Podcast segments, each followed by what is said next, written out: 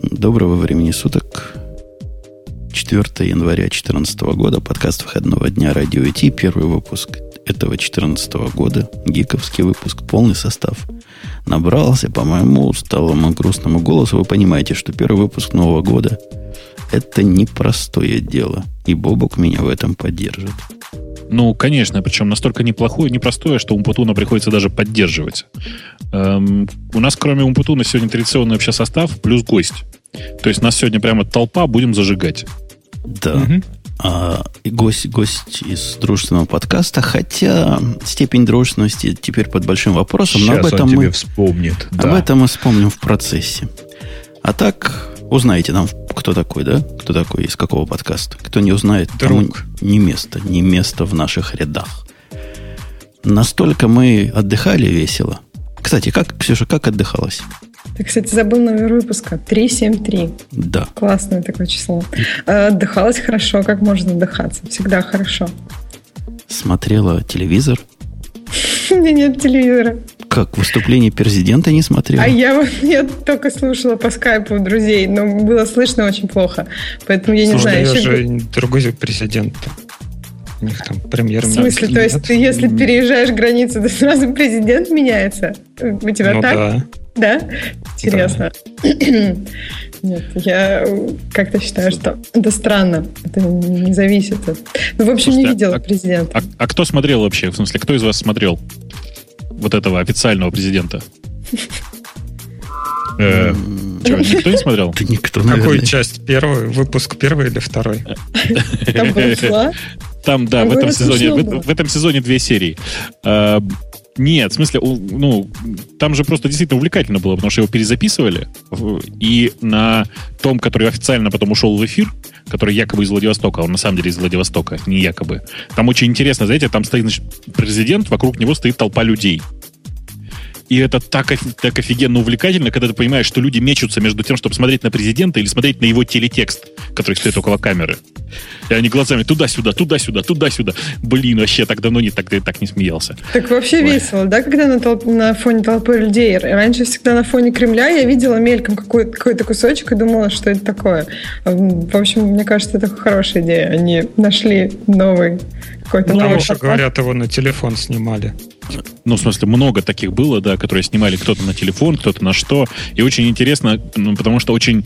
эм, Сейчас аккуратно скажу. Видно, что не привезли своих операторов, точнее, оператора эфира, а взяли какого-то тамошнего. Потому что кремлевские давно уже научились не показывать людей, на которых ларингофон. Знаете, вот эта говорилка. А тут прямо, ну, куда камеру не повернут, везде, значит, стоит человек с э, рацией в кармане. Может, это просто плохо слышащие или плохо говорящие. Больные да, конечно, ага. И в черном костюме, в белой рубашке постоянно крутит головой, не смотрит ни на телетекст, ни на президента. Не, Точно, просто, точно наверное, идиот. у- усилили это количество людей. Там же президент и куча разных людей вокруг. Раньше, наверное, расчищали радиус. А сейчас просто, видимо, куда камеру не повернешь, везде эти люди с рациями. Никак. Но он ездит, наверное, с массовкой прям сразу. Приезжает 100 человек, выгружается, и он вокруг них стоит. Алексей, Алексей, пока мы не отошли далеко от этой темы, скажи, ты куда Антона дел? Антона? Ну, А какого из них? ну там вот в процессе выяснения, кто у нас в студии, решили, что Антон, скорее всего, Абашев. Я, я хочу Ну. узнать, куда ты дел Антона. Брат, где брат? Почему Володька сбрил усы? Брат, я думаю, сидит дома, но это другой брат. Не тот брат. э, Понятно. Брат тот 2. вообще не это, Антон. Это, это брат 2, я понял. Да. Да. Ты да, маму нет, вообще- спросил про Антона. Там народ же просто так не будет, знаешь, нести. Ну, обязательно, если доведется, узнаю. Если Замечательно. еще кто-нибудь. Может, сестра Антон. То тоже, тоже дело, да, тоже бывает. М, Так, Грей, а как у вас э, в бывшей незалежной-то как?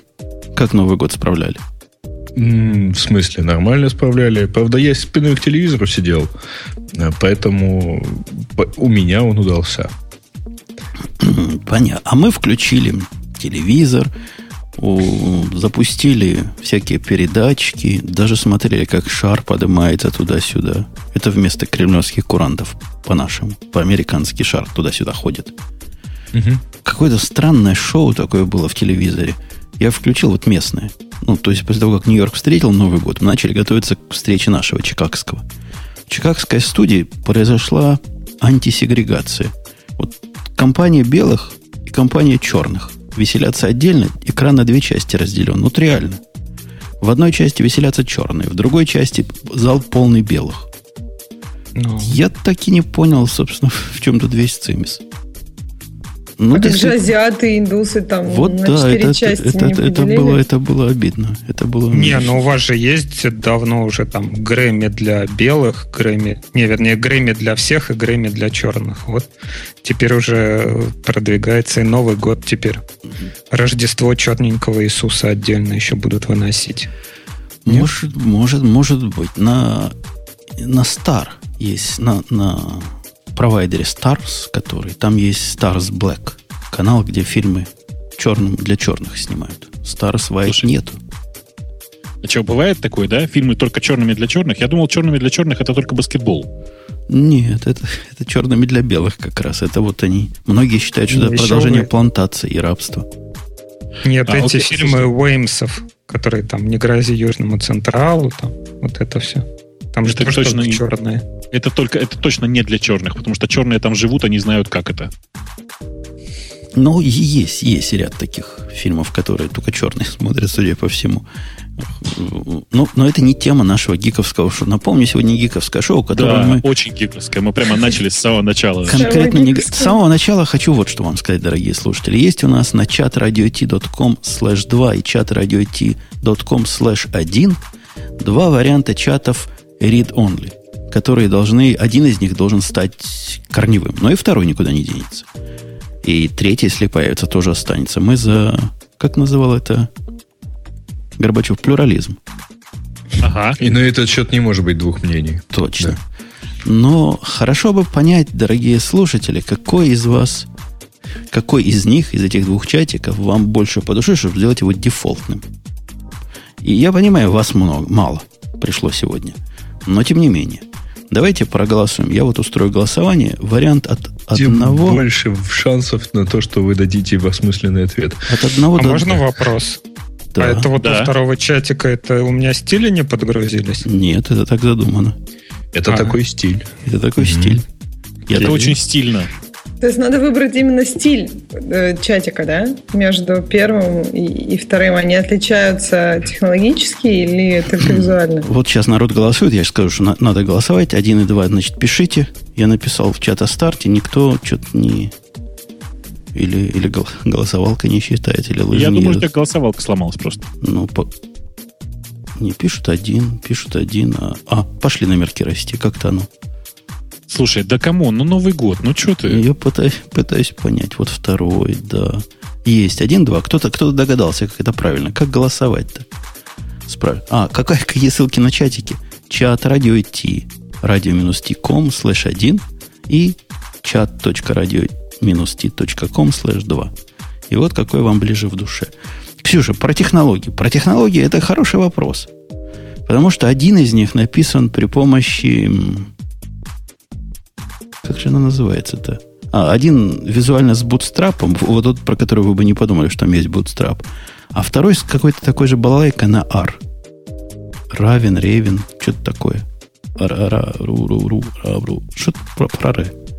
Что-то вот это про мне кажется, мало имеет отношение к нашему замечательному гиковскому выпуску. Как? А это слова какие, ты видишь? Так слова-то, конечно, ого-го. Ну, Ну, тогда давай рассказывай, что это за слова такие. так если бы я знал. Вот как, как бутстрап, только другой. Но самое прикольное было с- со, со вторым чатиком, когда я его пытался поставить. Так. Вот, по-моему, что-то в мире сдвинулось, дорогие господа и дамы. В плохую сторону? в странную сторону. Ты не поверишь, что... Я, когда я взял первый чатик, да, я взял там, там индекс HTML, все дела, JavaScript, поставил, Nginx натравил, все заработало. Но со вторым было все не так. Второй написан, видимо, модными пацанами. На PHP? Да ладно, PHP нет. PHP знают. На JavaScript, но через Node.js. Так. То бишь, надо запускать у себя для того, чтобы эту балалайку запустить было. Ну, так подразумевалось. Я, конечно, этого делать не стал. Node.js. И он проксирует запрос, который к нему приходит с Nginx на туда, на кишочки. То есть ему серверная сторона нужна была, вот что ты хочешь сказать. Да. JavaScript приложению в одну страницу нужна серверная сторона. Объясни. Оно без этого не живет. Ну, потом я с автором поговорил, так по-свойски. И он вы, вытащил все это к черту оттуда и сделал мне специальную папочку client only, типа, которая может и без этого.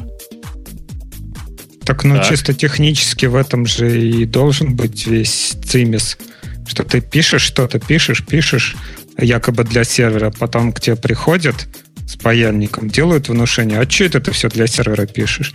И ты ничего не переписывая, просто в новую папку копируешь, и у тебя все как для клиента.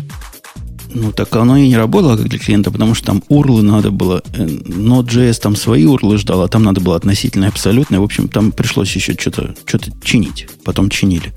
Но его, по-моему, не до конца дочинили, потому что там в шапке URL неправильно написан, который CDN Cloudflare. Какой шапки, я даже не знаю, но ладно. Ну, там, где head, в HTML head, там скрипты подгружаются. А, а, ну да, ну может быть. А, да. Короче, дорогие писатели интерфейсов, не заморачивайтесь, не прикручивайте миллион фреймворков, хотя, если хотите, прикручивайте. И вот я на второй чатик смотрю, хотелось бы линки, чтобы линками были, не? А так как-то привычнее, Слушай, когда линк, чтобы на него кликнуть можно было. Ты какой-то слишком серьезный. Ну, конечно же, все не так. Все конечно не так же просто. нужно, конечно, нужно тебе написать было нормальную библиотеку, просто JavaScript, которая бы подключалась на любую страницу, и там э, с собственными стилями уже редактировалась.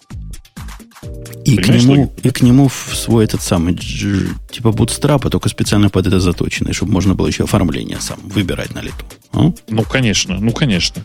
А к нему еще неплохо написать свой браузер, свою операционную систему. Я за. И все это запускать э, в Emacs. Не, ну что-то, это уже что, исключительно на собственной модели ноутбука. Ну зачем? Достаточно будет просто для этого Raspberry Pi купить. А, тоже, тоже, тоже, тоже дело. Тоже дело. Кстати, а вот чисто технически, я так понимаю, первый чатик все с собой тащит, все скрипты, а второй тянет все с Яндекса почему-то. Ну а в чем разница-то? Да. Ты знаешь, ну, чего типа большая нагрузка на сервер там. Не, не, там логика не в этом. Смотри, э, почему имеет смысл пользоваться CDN для раздачи JavaScript? Потому что если он у тебя уже, ты заходил на страницу, которая берет JavaScript с этого CDN, то у тебя этот JavaScript уже в кэше. Понимаешь? Согласен. Ну, ну вот, ну как бы логика такая, поэтому выгоднее класть все на какие-то хорошие CDN которые, которые у всех уже подключены. И я тоже не очень понимаю. Вот спрашивает человек Валентина, какая разница, откуда кешировать? Ну, а с нашего он не так закеширует. Нет, нет, ты не понял. Если ты заходил уже на любую страницу, например, на Яндекс, и на а, страницу Яндекса, которая использовала jQuery, то у тебя Сос... уже закэширован этот jQuery. Сосал. Понял. Ну вот. Ну, экономим на копейках, короче. Конкретно ну, на копейках. Хотите с собой знаешь, несите, хотите не несите. Это очень зависит. То есть копейки у всех очень разные. Но я с тобой согласен, да. Ну, вот я, ты, кстати... ты, ты вот зря вот это вот, зря вот CDN рекламируешь. Mm-hmm. Потому что у меня в одном проектике, не помню в каком, вот тоже брался Bootstrap с э, какого-то крутого CDN. Понятно, проект был со временем забыт, подзабыт, подзаброшен. Все стили слетели, когда, видимо, столько версий Bootstrap прошло, что они старые уже убрали. Знаешь, как это досадно бывает? А, Поставил к себе, нашел где-то в интернетах. Поставил себе, теперь все работает. Подожди, а как так? То есть настолько старая версия? Потому что, ну, я не знаю, я сейчас вот вижу, у нас лежат там, типа, некоторые файлы 5-6-летней давности. Ну, не помню. Они перешли там на, на какой-то. Ну, она года два ждала. То есть, одна из первых бутстрапа там была, работала, а потом прошло, прошло, может, релизы какие-то. Черт, я не помню номеров. Но было такое. Причем на их таком, который они... Самый главный бутстраповский CDN, знаешь, с которого все берут. Ну, по идее, таких два, два CDN, как, которые я знаю, это вот из Google, из него все берут там, не знаю, jQuery. И для тех, кто по-русски говорит, те с Яндекса еще качают. А какие-то такие CDN дополнительные. Э, всем очень рекомендую CDN.js. cdn.js.com. Прям в одно слово. Офигенные прямо местами лучше нашего. Прямо местами вот ощутимо лучше. В чем? местами. В- ну, слушай, во-первых, в том, что это совершенно открытые ребята, ты к ним приходишь в их репозиторий, пушишь туда свою библиотеку, и через какое-то время эта библиотека появляется на CDN. Понимаешь, да? Логику. Никак. Не то, что все зависит от Гугла или Яндекса, а все вот прямо так. Ну и сколько она там лежит, опять же, где гарантия, что они не умрут через годик? Ну, конечно, О, никакой гарантии Cloudflare. никогда нет. Ты что? Ну, они, у них все лежит на Cloudflare, совершенно верно, но гарантии, что они не умрут, нет. С этой Мгм. точки зрения, ни вообще ни одним CDN пользоваться нельзя, но вообще с некоторой вероятностью ты умрешь быстрее, чем, вернет, чем умрет э, чей-то CDN. Ну вот, видишь, у Ну, меня было разработчикам, как раз э, наоборот. Ну да, Ну. разработчикам под э, что-нибудь российское, конечно, тяжеловато, потому что у Cloudflare нету ничего в России. Ой, Ну, то есть вот не присутствует этот CDN там, поэтому все-таки, Гриш, я думаю, наш в данном случае получше будет. А если просто на S3 положить, цены не сложишь на активный сайт. Да почему? Сложишь, Не, но не почему? будет кэширования. Кэширования же не будет. А вот этот CloudFront, у него тоже в России ничего нет? Тоже нет. Cloudflare, у Cloudflare, Не, не, ближайшая Нет, у точка Амазона. у Амазона, У Амазона- Нет, тоже нету. Лондон или Финляндия, я не В помню. Европе есть там у них несколько. Да, да. То ли Лондон, то ли Финляндия. А говорят, из России до Лондона иногда быстрее дойти, чем до Москвы. Ну, Это смотря это смотря откуда. ты- Из Питера, да, вполне может быть. Нет, это смотря кого ты нахер пошлешь. Один тут послал, сидит в Лондоне, да, ему быстрее было до Лондона доехать. Результаты у нас э, голосования не показательные, поэтому мы решение все-таки оставим, потому что мало проголосовало. Но 80%, вот сам.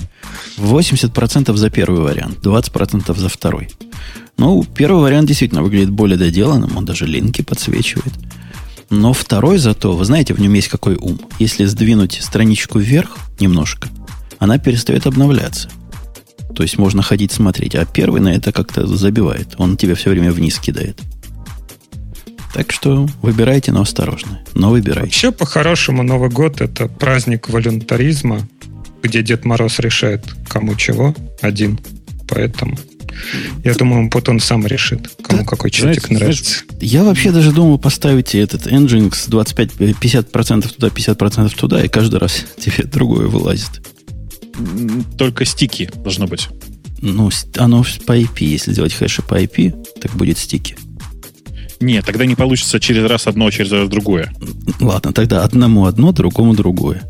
Ну, так неинтересно. Нужно, чтобы один и тот же человек нажал рефле- рефреш, а его раз и, И все все. по-другому. Мне кажется, это крышеснос какой-то. А зачем стики тогда вообще, если я просто рандом сделаю? А он же потому что страницу у не тебя- перегружает, а API одни, одни и те же вызовы что-то. У тебя э, тогда тебе нужно будет оба положить, оба, все файлы положить на все, обе, обе машины, условно говоря. В смысле, на оба адреса.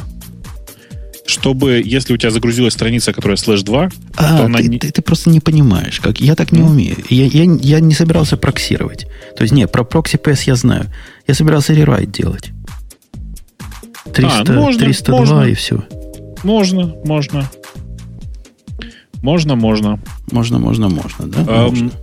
как, и, как и каждый год под Новый год, я по, по непонятной причине сижу в э, Джабере, нам сегодня подкинули офигенную тему, первую, по-моему, серьезную тему из э, Джабера, говорю, из IRC, в смысле. Все, я уже сегодня плыву почти. Так вот, я каждый год сижу в IRC, и мне сегодня подкинули довольно интересную тему. Вот сейчас кинули PDF-файл, PDF-файл, страшно сказать, в котором буквально описывается, что у НАСА есть, у, у NSA, в смысле у НАСА, молодец тоже, у NSA есть бэкдор во все буквально коммерческие фаерволы, которые сейчас продаются. И ты против. А также... О, а ты уточнение, да. А также в Huawei и Juniper. В смысле, в роутеры. Представляешь? Про Juniper я что-то слышал. Но мы, собственно, ш- это единственное из... Фаерволы и роутеры. Это Нет, понимаешь? единственное из того, что делает Обама, что мы, республиканцы, не, не обливаем грязью.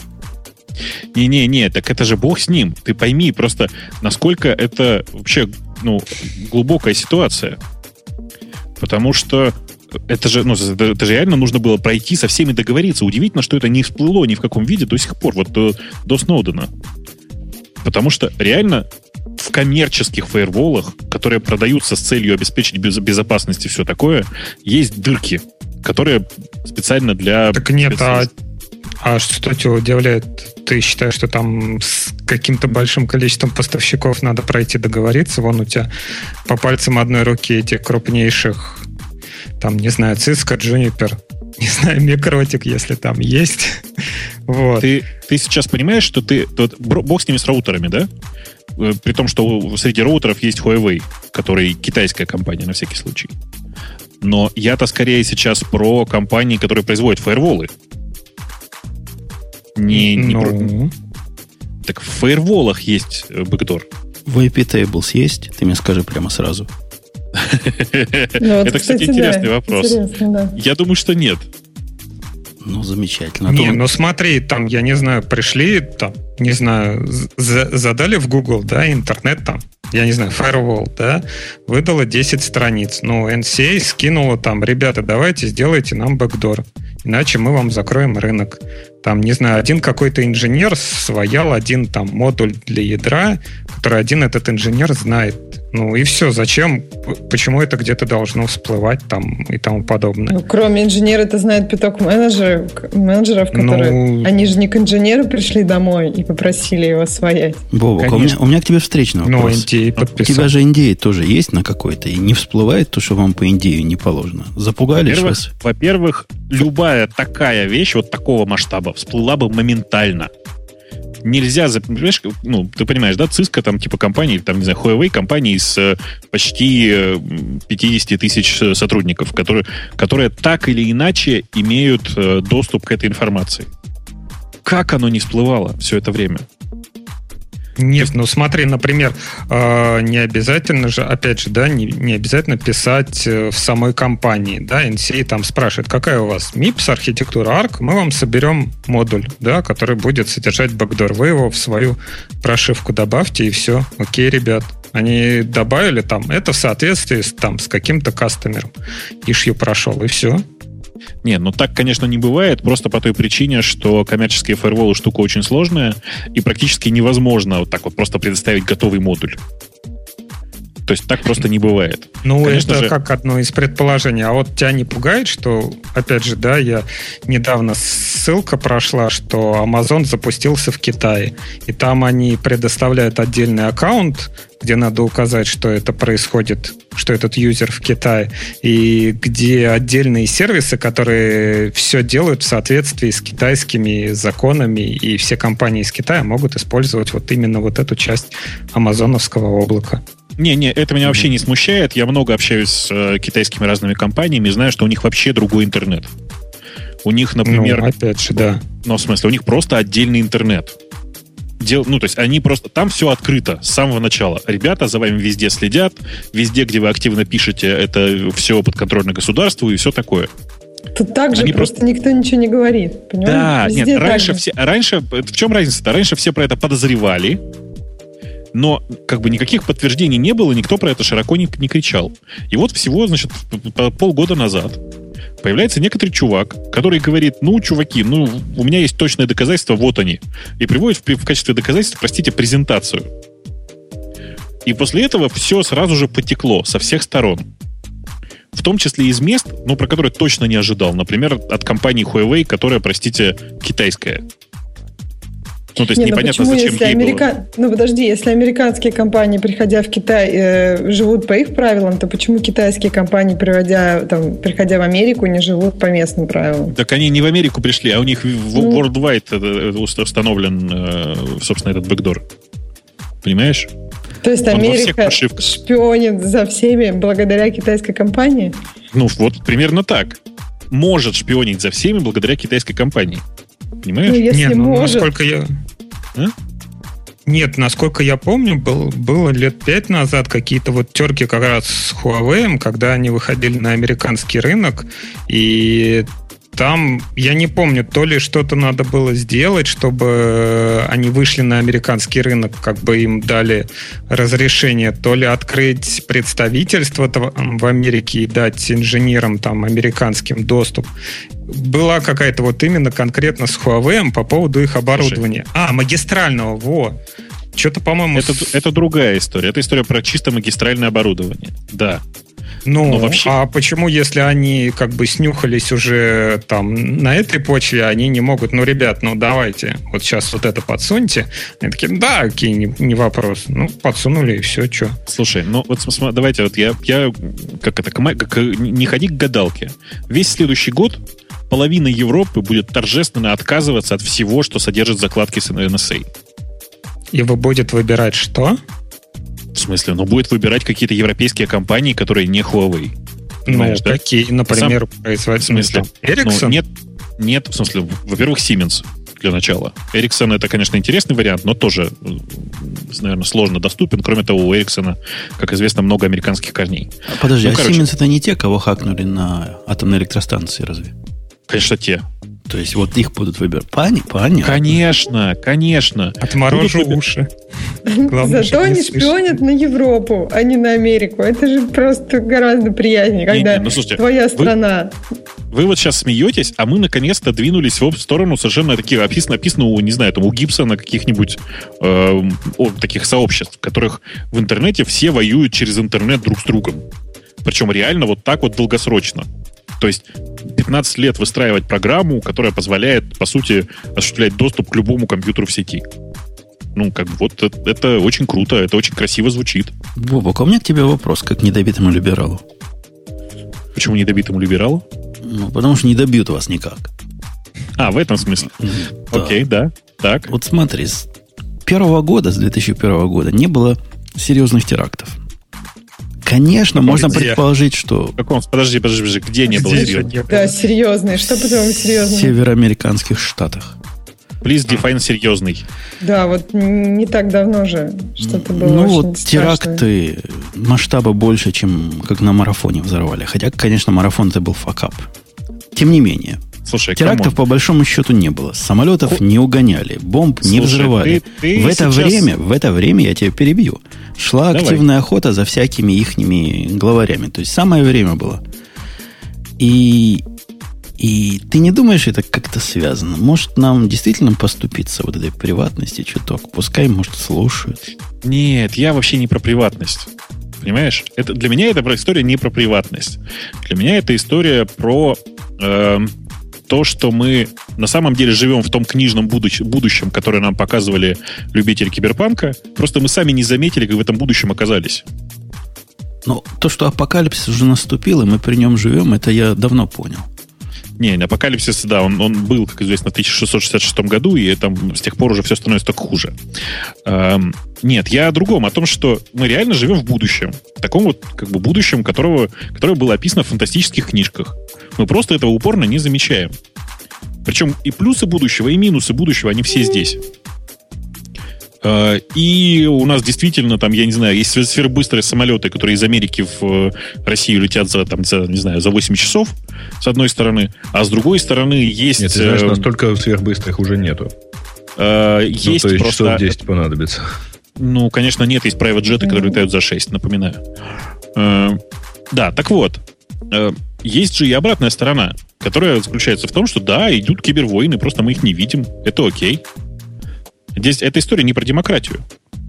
И да, в рамках этой самой кибервойны половина Европы, сейчас половина европейских компаний, половина европейских государственных структур будет пытаться эм, заниматься киберобороной. Ну, в силу своих э, разумений. Это же прикольно. В Америке, по-моему, тоже есть такие тенденции делать все, ну, стараться делать у себя, а не в Китае. Это тоже, мне кажется, одна из частей такой кибервойны. Просто это все подается под соусом того, что давайте дадим работу американцам. На самом деле, мне кажется, это отчасти то, что ты полностью контро- контролируешь процесс. Ну, конечно, нет, потому что, несмотря на то, что там какой-нибудь MacBook Pro собирается в Штатах, на самом деле он производится, конечно, все детали его, все компоненты производятся в Китае и на Тайване. Mac Pro А, только. ну, Mac Pro. Mac Pro, да. ну я да, но это, мне кажется, Ты все равно сказал. некоторая А. тенденция, что это может в итоге производиться здесь, если захотят. Если совсем растерять возможность что-то производить, мне кажется, в итоге мо- могут, может оказаться, что Китай, ну, просто за всеми шпионит и Так, делает... Ксюша, что это все равно не, не производство, это сборка. Микросхемы все равно отправляют, ну, все равно чертежи микросхем отправляются в Китай, и там они э, просвечиваются на этих же фабриках, на китайских, и приходят в виде микросхем. А все, а все-все-все микросхемы ну, невозможно в Америке сейчас делать. Нету такого количества фабрик просто, чтобы производить те же самые процессоры все. А, подожди, а где-то же, где-то, где-то же есть большое производство в Ирландии. Есть где-то большое производство у Intel, да, по-моему, в Ирландии там. Да, но схематика вся, вся одинаковая, что в, Китае, что в Китае, что в Ирландии. Ну, в Ирландии, может, не подсадят в нашу микросхему подшивку какую-то специальную да. на случай ядерной войны. Ирландцы-то они, о, о, ребята. Ирландцы, да, там просто будут местные террористы из Ира, которые решат уничтожить весь мир таким образом. Только угу. они будут, будут взрыв, взрывать только те, которые в Британии. Там будет GPS-чип. Давайте к серьезной теме перейдем. Это я вообще в... очень серьезная тема, я считаю. Я выбрал тему самую первую. И она тут стоит, поэтому необходимо про нее сказать. Тема совершенно дебильная, но Новый год. Сказано так, сказано так. Чем больше, чем больше женщины мы любим, то есть наоборот, чем больше... Чем больше, меньше ананас, да. Чем меньше, больше ананас, да. Чем, Ана... чем больше мы хотим вместе, да. money, тем надо нам больше programming language знать. И никак Наоборот, не иначе. чем больше знаешь programming language, тем больше у тебя будет денег. Ну, ну, то, то же самое. Да. То же самое. Вот общем, сразу видно женское. Многие знания, многие печали, да. Не, многие знания, многие деньги хотел нам сказать. А денег от несчастья, да. Конкретно тему открывать я вам даже не советую, это потому что там какой-то бред написан. Но название хорошее. Вы... Тема хорошая, да? Подача вот важная. Да, да. Вы, вы согласны а, кстати, с знаешь, Саратором? кто автор этой, этой статьи? Нет. Там девушка ее зовут, ее зовут Мэри Бранскомп.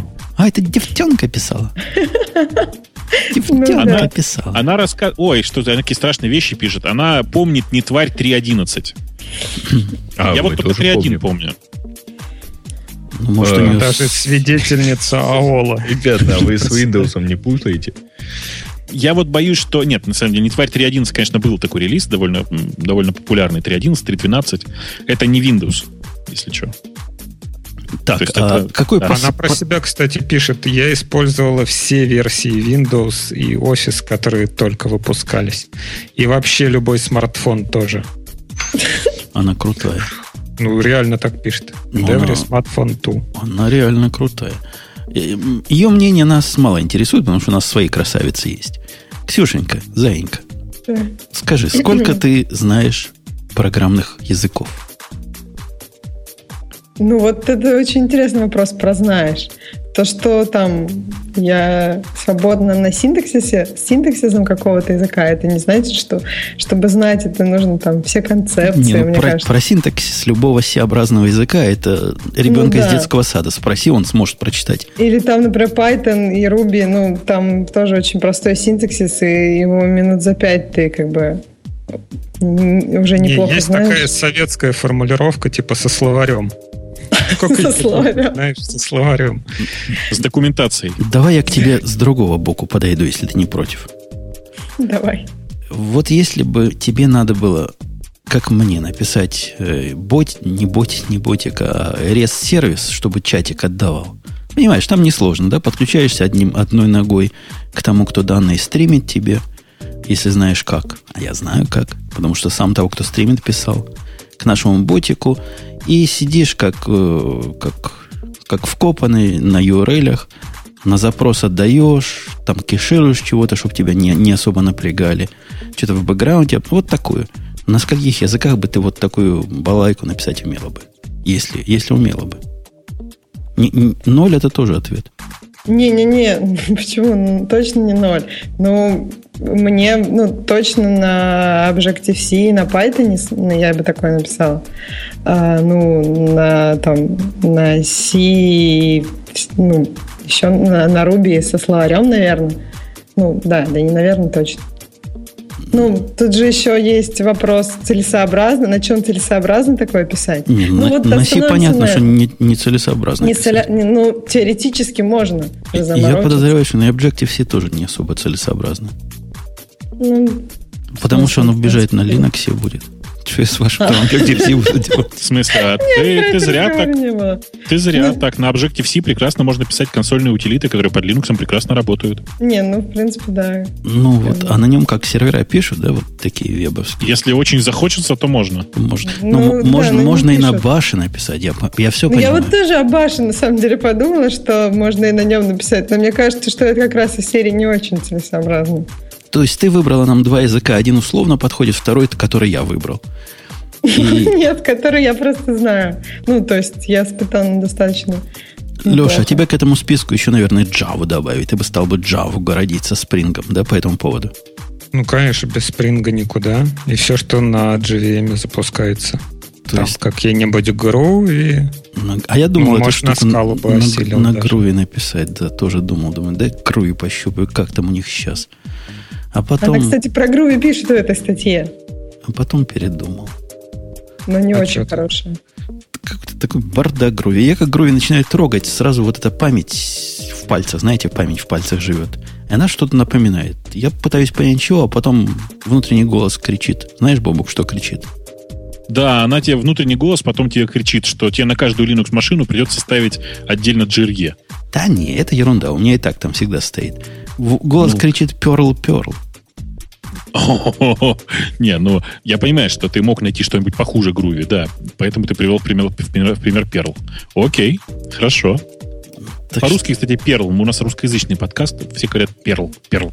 так перл же, перл же как-то больше, точнее его объясняет. Нет? Безусловно, но не будем, понимаешь, не будем э, э, обижать, эм, как бы это сказать, программистские меньшинства. Да уже нету таких.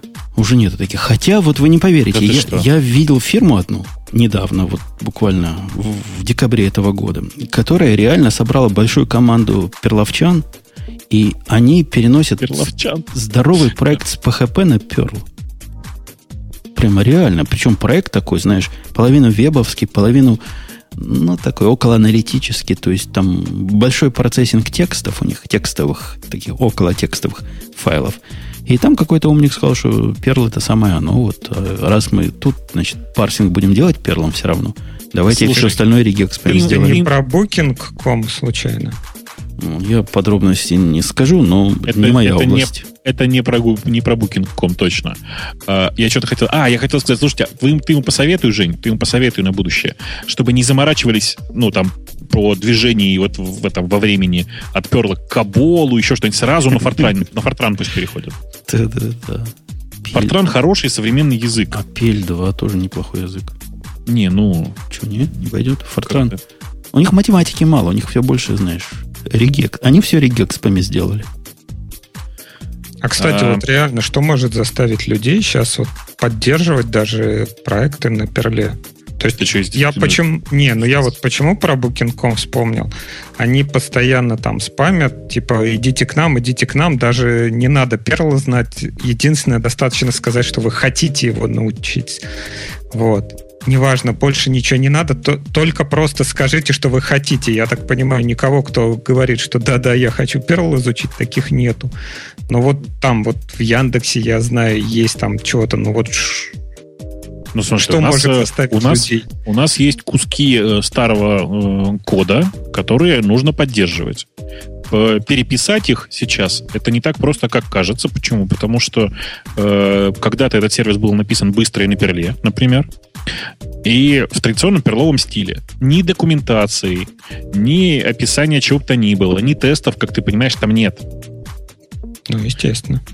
Поэтому э, просто взять и что-то переписать и так, чтобы не сломалось ничего, а обычно на перле остаются интеграционные сервисы, которые там, не знаю, какой-то...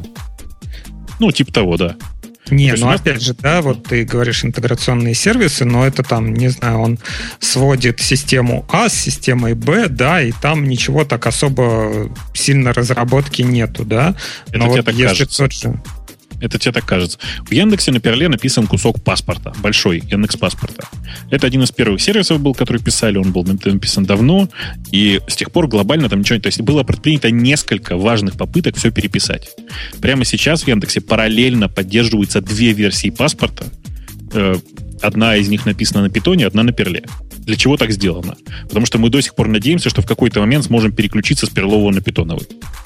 И, как правило, Понимаешь, такие да, переходы вообще страшны. Я, я понимаю программистов, как, потому что на перле про юнит-тесты вообще никто, похоже, не слышал, ну или не задумывался. Не, неправда. Этом. Это раньше так было. Сейчас для перла все уже понаписано, и для тестирования, и для всего подряд. А раньше действительно с этим было, были проблемы. Но вообще раньше не было принято тесты писать, ты же помнишь?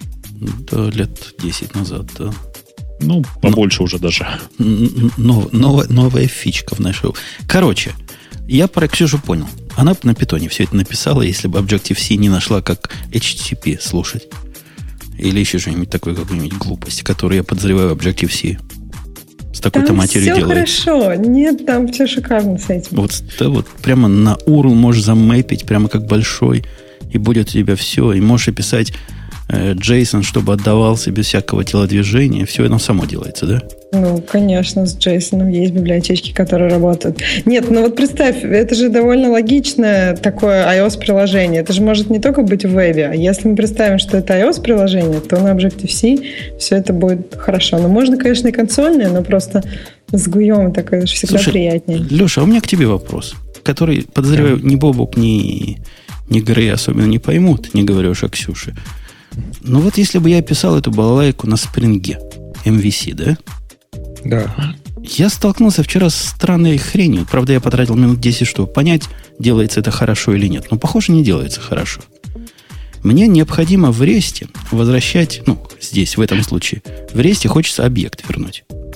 Правильно? Так. Когда возвращать объект, который напрямую в JSON мэпится, вообще вопросов нет. Там все как для идиотов, все просто. Это сам, ага. сам Джексон умеет делать. А вот если у меня внутреннее представление объекта какое-то хитрое и, допустим, пригенерированное, например, протобаф там внутри ходит. Так вот, на протобаф объект я мэпер могу написать. Не проблема. Custom HTTP конвертер, или как он называется. Реализуешь свой, расширяешь абстрактный и все дела. Но когда вопрос заходит про листы, ты понимаешь, нет? В чем проблема? Когда надо возвращать листы? Ну, у меня сервер, сервис вот этот конкретно возвращает лист. JSON в виде листа объектов, да? Ну, то есть это массив объектов выходит? ну, он не массив, он лист. У меня сервер... Нет, но я имею в виду, в JSON он должен выглядеть как массив. Ну, я не знаю, как оно в JSON объект. По-моему, list, он и в Африке list. В, в, в JSON, это, конечно, называют... Нет, это, в смысле, это, это, ну, это везде list. Come on. Array. Который Объект с квадратной array. скобочки. Так, на, так Женя, list или map? О, квадрат. Нет, list, list, квадратной скобочкой. Ну, тогда без разницы, list или array, list, это вопрос а, терминологии. List, а внутри dictionary. Так вот, у меня сразу наезд на Spring. Вообще, это не Spring, это, во-первых, Java. Э, ты понимаешь, что результат возврата из этого эм, контроллера будет list, э, угловая скобочка открывается, там бла какая-нибудь, скобочка закрывается, чего-то. Ну, да, естественно. Вот эту фиговину мэчить невозможно по типу, потому что такого типа не бывает. Единственное, что я могу заметчить без такой-то матери, это просто, что результат лист. Да? В конвертере... Разве Джексон листы не, не разбирает? Джексон листы-то разбирает, но листы, внутри которого чего-то, что с Джексоном никакого отношения, например, протобаф, он, сам понимаешь, не поймет. И в протобаф генерирован никакого джейсоновских тагов я вставить не могу. Э, этих меты никакой. То бишь, мне надо это делать ручками, понимаешь? А понять, что это именно тот лист, а не тот лист, это страшное дело. Это раз. Во-вторых... Нет, подожди, а ты в Джексоне можешь, по-моему, на отдельные классы повесить этот свои мапперы. То есть задать в конфигурации. А конфигурацию Джексона ты делаешь через вот эти конвертеры. И там указываешь, там он как-то называется JSON 1, по-моему, ну просто JSON там ту чего-то, и JSON 2 ту чего-то. Погоди, Конвертер. А при чем здесь, собственно, JSON? Ты как-то переходишь. Джейсон это... Джексон. Джексон. Джексон. Ну, черт с ним Джексоном. Это, это проблема выше Джексона. Это проблема спринга. Это Spring MVC занимается вот этим. Джейсон это один из вариантов репрезентации. Ну ладно, я тебе Джейсон на XML поменяю. Тебе легче от этого станет. Забудь про Джейсон. Вопрос в том, что конвертер кастомный, который я сделаю, как-то он либо на все листы будет реагировать, таким образом. Либо необходимо делать рефлекшн, чтобы понимать там какой аргумент. Ну, страшное дело. Ну, type, а ты знаешь, что вообще дженерики это compile time? Ну, конечно, конечно. Ну, и что для того, чтобы тип, там надо какой-нибудь type чего-то расширять. Конечно. Все плохо получается в результате. Ну, Нет. а как ты в рантайме, если это compile time? Он же не знает лист какой. Семен Семенович, я поставил балайку в 150 миллионов мегабайт, называемую Spring MVC, и эта балайка меня не спасает от элементарной проблемы. Ну, куда такую балайку послать в этом случае? Ну, надо мапить отдельные объекты класса. Объекты класса мапить легко, вот листы объектов класса мапить трудно. В этом проблема. Я подскажу, что мапить массивы, если бы я массивы возвращал реально, а не лист, было бы гораздо проще. Но я ж ну, не хочу прогибаться под этот мир. В общем, Бобук, трудно нам, нам тут живется. Да ты просто неправильно начал. Ты должен был задать вопрос, что вот если я например, хочу написать такую маленькую ерунду на спринге, что мне нужно? И я бы тебе сразу ответил, что примерно 4, инстанс с примерно 4, 4 гигабайтами, чтобы оно хоть как-то работало. Ну, конечно, там JT будет подниматься внутри, даже если Spring Boot поставить, который сам по себе все это... С это ну, конечно. Не, ну ты гонишь. У меня есть в микроинстансы, которые 512 мегабайт. И в них бегут сервисы вот, ну, без, всякого, без всякого Spring Boot. Реальный Spring с реальными там штуками, с реальными большими вещами. Как-то работает. Большими, как-то, да, как-то, может быть, работает, да, понимаю. Как, как-то работает. Да, так но... он все классно, там еще в JVM собственный веб-сервер есть, который в Spring можно подключить а, на раз, два, три. А, а в чем не классность? Да? Не, а в чем а классность? тем, что Jetty не надо или там кат тянуть. А, в этом смысле? Да. Ну, то есть ну, то есть, просто ты понимаешь же, да, что с, с точки зрения потребления памяти будет примерно одинаково. Ну, ну количество лот классов Погоди, а, будет а, а если, если так можно, как ты говоришь, я, для меня это новость. А почему тогда в Spring Boot они тянут э, Jetty или Tomcat на выбор? Они пользуются Ну, внутренним... потому что чисто технически он э, считается таким не для production environment и невысоко нагруженный. Ну, он, он чисто синхронный, да, там, асинхронно наверняка там с такой-то матерью только сможешь прикрутить. Было бы круто, Нет, если там, по-моему, на, вообще асинхронного этим... нету, там просто один метод типа handle, и у него там типа request, HTTP request, HTTP response, которые не сервлетные HTTP, а просто чистые там как строчки. Надо к нему их... нети прикрутить, получится да Vertex из Spring. Ну, типа того, да. В общем, Бобок, ты все понял наши слова, да? Все поняли? Да, я понял, да. Ну, а вы знаете, да, что в таких ситуациях можно нечаянно вызвать э, Джобса с того света? Можно вызвать этот э, любимую... О, у меня на днях был случай, вчера был случай. Опять, вызвал. опять вызвал, да, дух. Чувак один связывается со мной, говорит, у нас тут при продакшн сервер. Что-то мне в память не вылазит, твой ответ. Я говорю, как не вылазит? А там сервер такой, знаете, простой. Считает... Знаете, что такое position? Ну, в финансовом мире. А, финансово? Да, в финансовом мире есть такая хрень, position называется. Ну, то бишь, количество активов, которые, которым владеет тот или иной аккаунт на тот или иной момент времени. Они могут быть как положительные, так и отрицательные, в зависимости от того, куда его активы идут, вниз или вверх. Этот ну. сервис возвращает, мой сервис возвращает ему этот позишн, э, вектор этих позишнов за, за время. Причем с частотой выборки, как ему надо. Ну, там можно же позишн снять на каждые 5 минут, на каждые 10, на каждый час и так далее. Всю жизнь работал. Я вот черт тебе когда написал. Четыре месяца назад написал, забыл уже. А тут говорит, когда? Четыре месяца назад, да-да-да. Тут ага. говорит, не, но ну, я тут всего четыре месяца, для пять месяцев работаю. Для меня уже черти когда, понимаешь? Говорит, перестала влазить. Я всего за месяц запросил. Начал смотреть, начал туда-сюда. Оказалось, один из красавцев тут так, так он проникся протобафом, а у меня все через протобаф идет – ага. добавил туда транзитивный кусок записи, ну, для дебага. Такие записи, все трейды, которые вызвали этот позишн. Ну, типа для отладки, понимаешь? Причем он со мной связался, говорит, я сейчас добавлю, в базу данных писать не будет. Я говорю, не, не бойся, все будет в порядке. В базу-то данных оно не пишет, но в памяти это оно хранится все.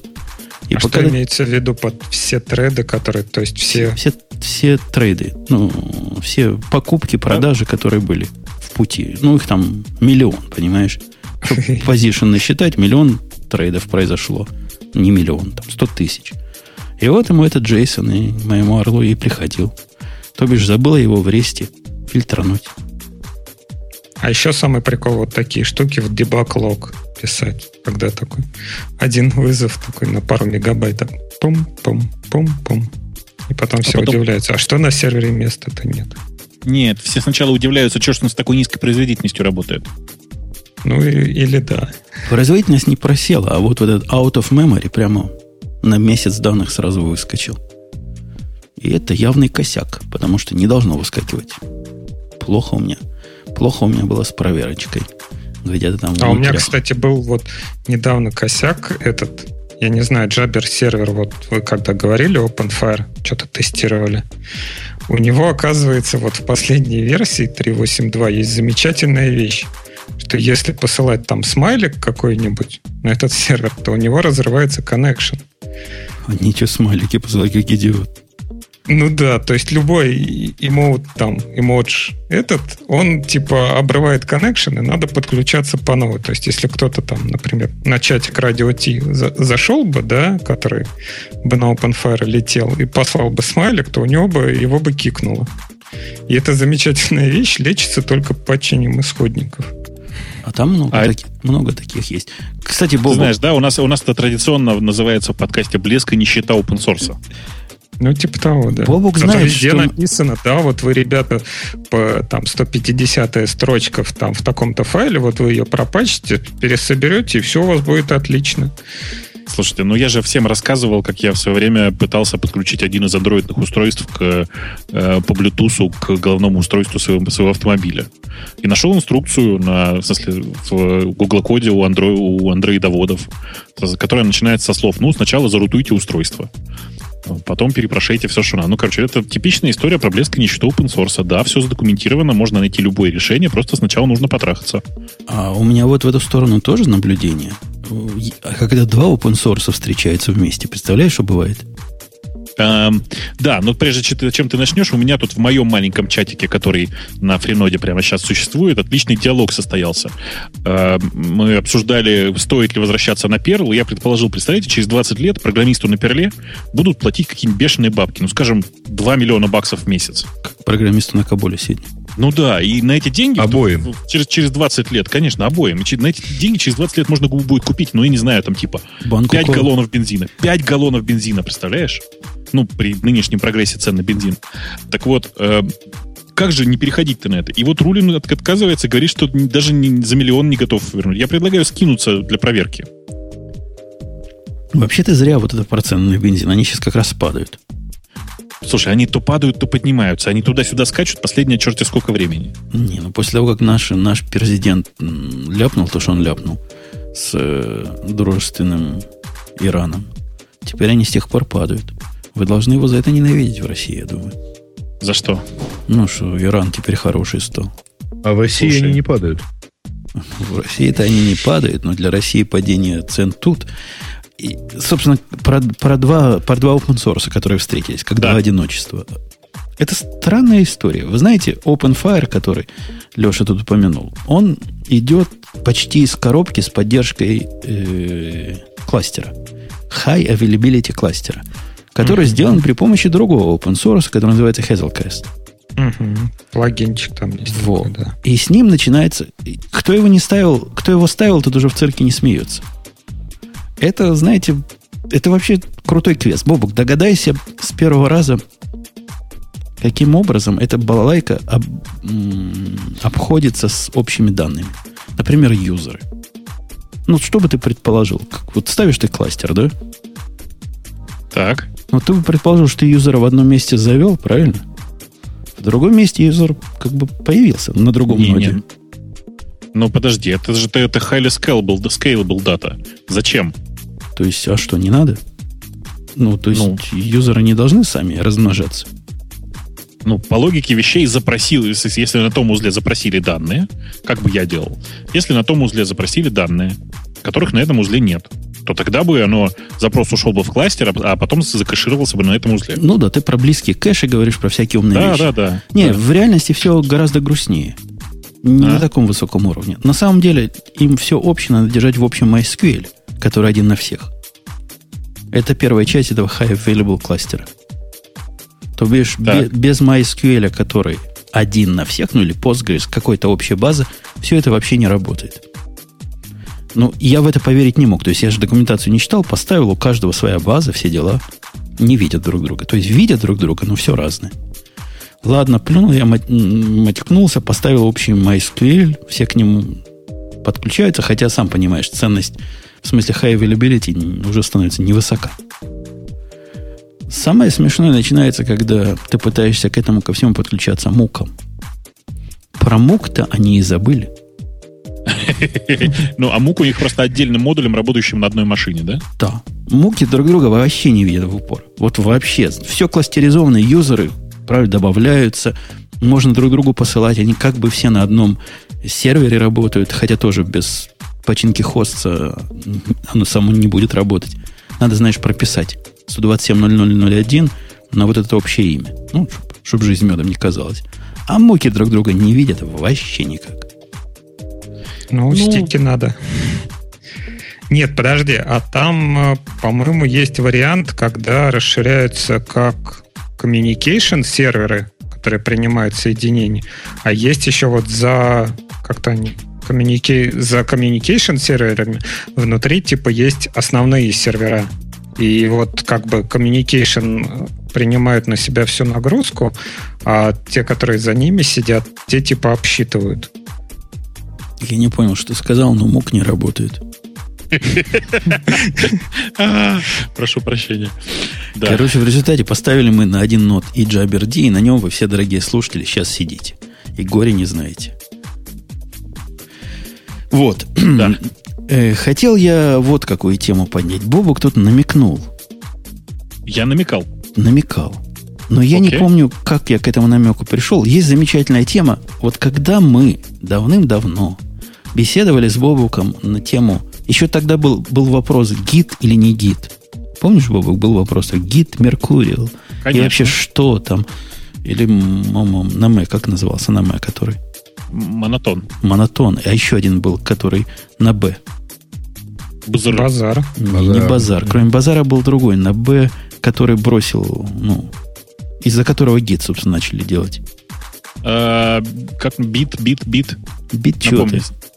В общем, тогда у нас были На, на копии. котором Linux жил, короче, Да, да, какое-то да. время. Копии были, которые мы ломали вовсю. И тогда базар был один из вот реально, ну, три было, да, помнишь? Гид, HG, то есть Меркурил и базар. Вот это была большая тройка. Ну, Ну, да, была. в смысле, большая тройка, если убрать монотон, который, конечно, всегда был очень странный. Он до сих пор живой, кстати. Точно. И я, я как сейчас помню, мы, мы беседовали, что базар же у кого был? У Ubuntu был базар, не? Так базар, он, по-моему, и был самый большой изначально, потому что был ланчпад, вот, который убунтовский, и Ubuntu сам на нем был. Нет, базар появился, базар появился вообще как э, попытка форкнуть и переделать Arch. Э, Тоже это прямо родоначальник всех этих э, штук был. И появился он отдельно от Ubuntu изначально. Нет, потом, я имею в виду до эпохи гитхаба, когда было вот три основных, вот Mercurial, Базар и, и Git, и был, по-моему, Базар, по крайней мере, вокруг него хайпа было больше всего, потому что его Ubuntu использовал. А Mercurial и Git, они были так, как сами по себе и потише, по-моему, чем Базар даже. Ну, возможно, возможно. Тут просто разница в том, кто поддерживает, да, потому что э, гид сразу очень высоко стартанул в тот момент, когда э, на него переехал Linux э, с биткипера. О, слово, биткипер. Ура. Биткипер, который деньгу захотел. Скотина Да, такая. ко- которая денег. Выяснилось потом, что не захотел ничего, и это была просто ошибка. Но Linux, он же такой, он же сразу их послал.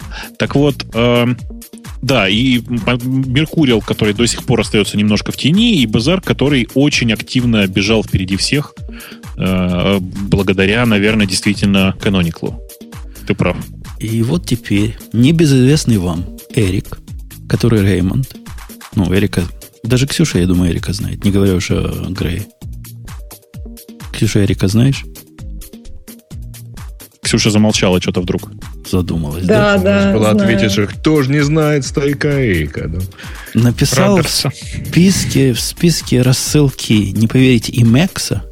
И этот Имакс я список не читаю. Но статья как-то до меня, сообщение как-то дошло. Бобок, ты его получил Поздно прямо не отмажешься. у себя, Я- у себя в, почтовый ящичек получил? Я, вы не поверите, в А- IRC, с- да, получил ссылку очень рано на это все хозяйство. Саму рассылку я не читаю, конечно. Она очень большая для меня. И он там рассказывает, э, ну, буквально подводит черту. Говорит, базар умирает. И мы тут на Имаксе не хотим прослыть троглодитами и динозаврами и мастодонтами. Давайте будем принимать меры. Будем переходить на другую систему. Э, Интересно тут, конечно, что Эрик Реймонд, как вы, наверное, знаете, является автором канонического текста, как это на русский-то переводится, «Собор и базар», да? Да-да-да. Э, Это, к сожалению, просто банальное совпадение. Да, он написал большое письмо о том, что, кажется, БЗР загнив- з- загнивает, и вообще он стагнирует, как модно русское слово, я вспомнил его. Вот. И вообще давно пора с него валить. И сейчас до сих пор идет перепалка, куда же именно валить.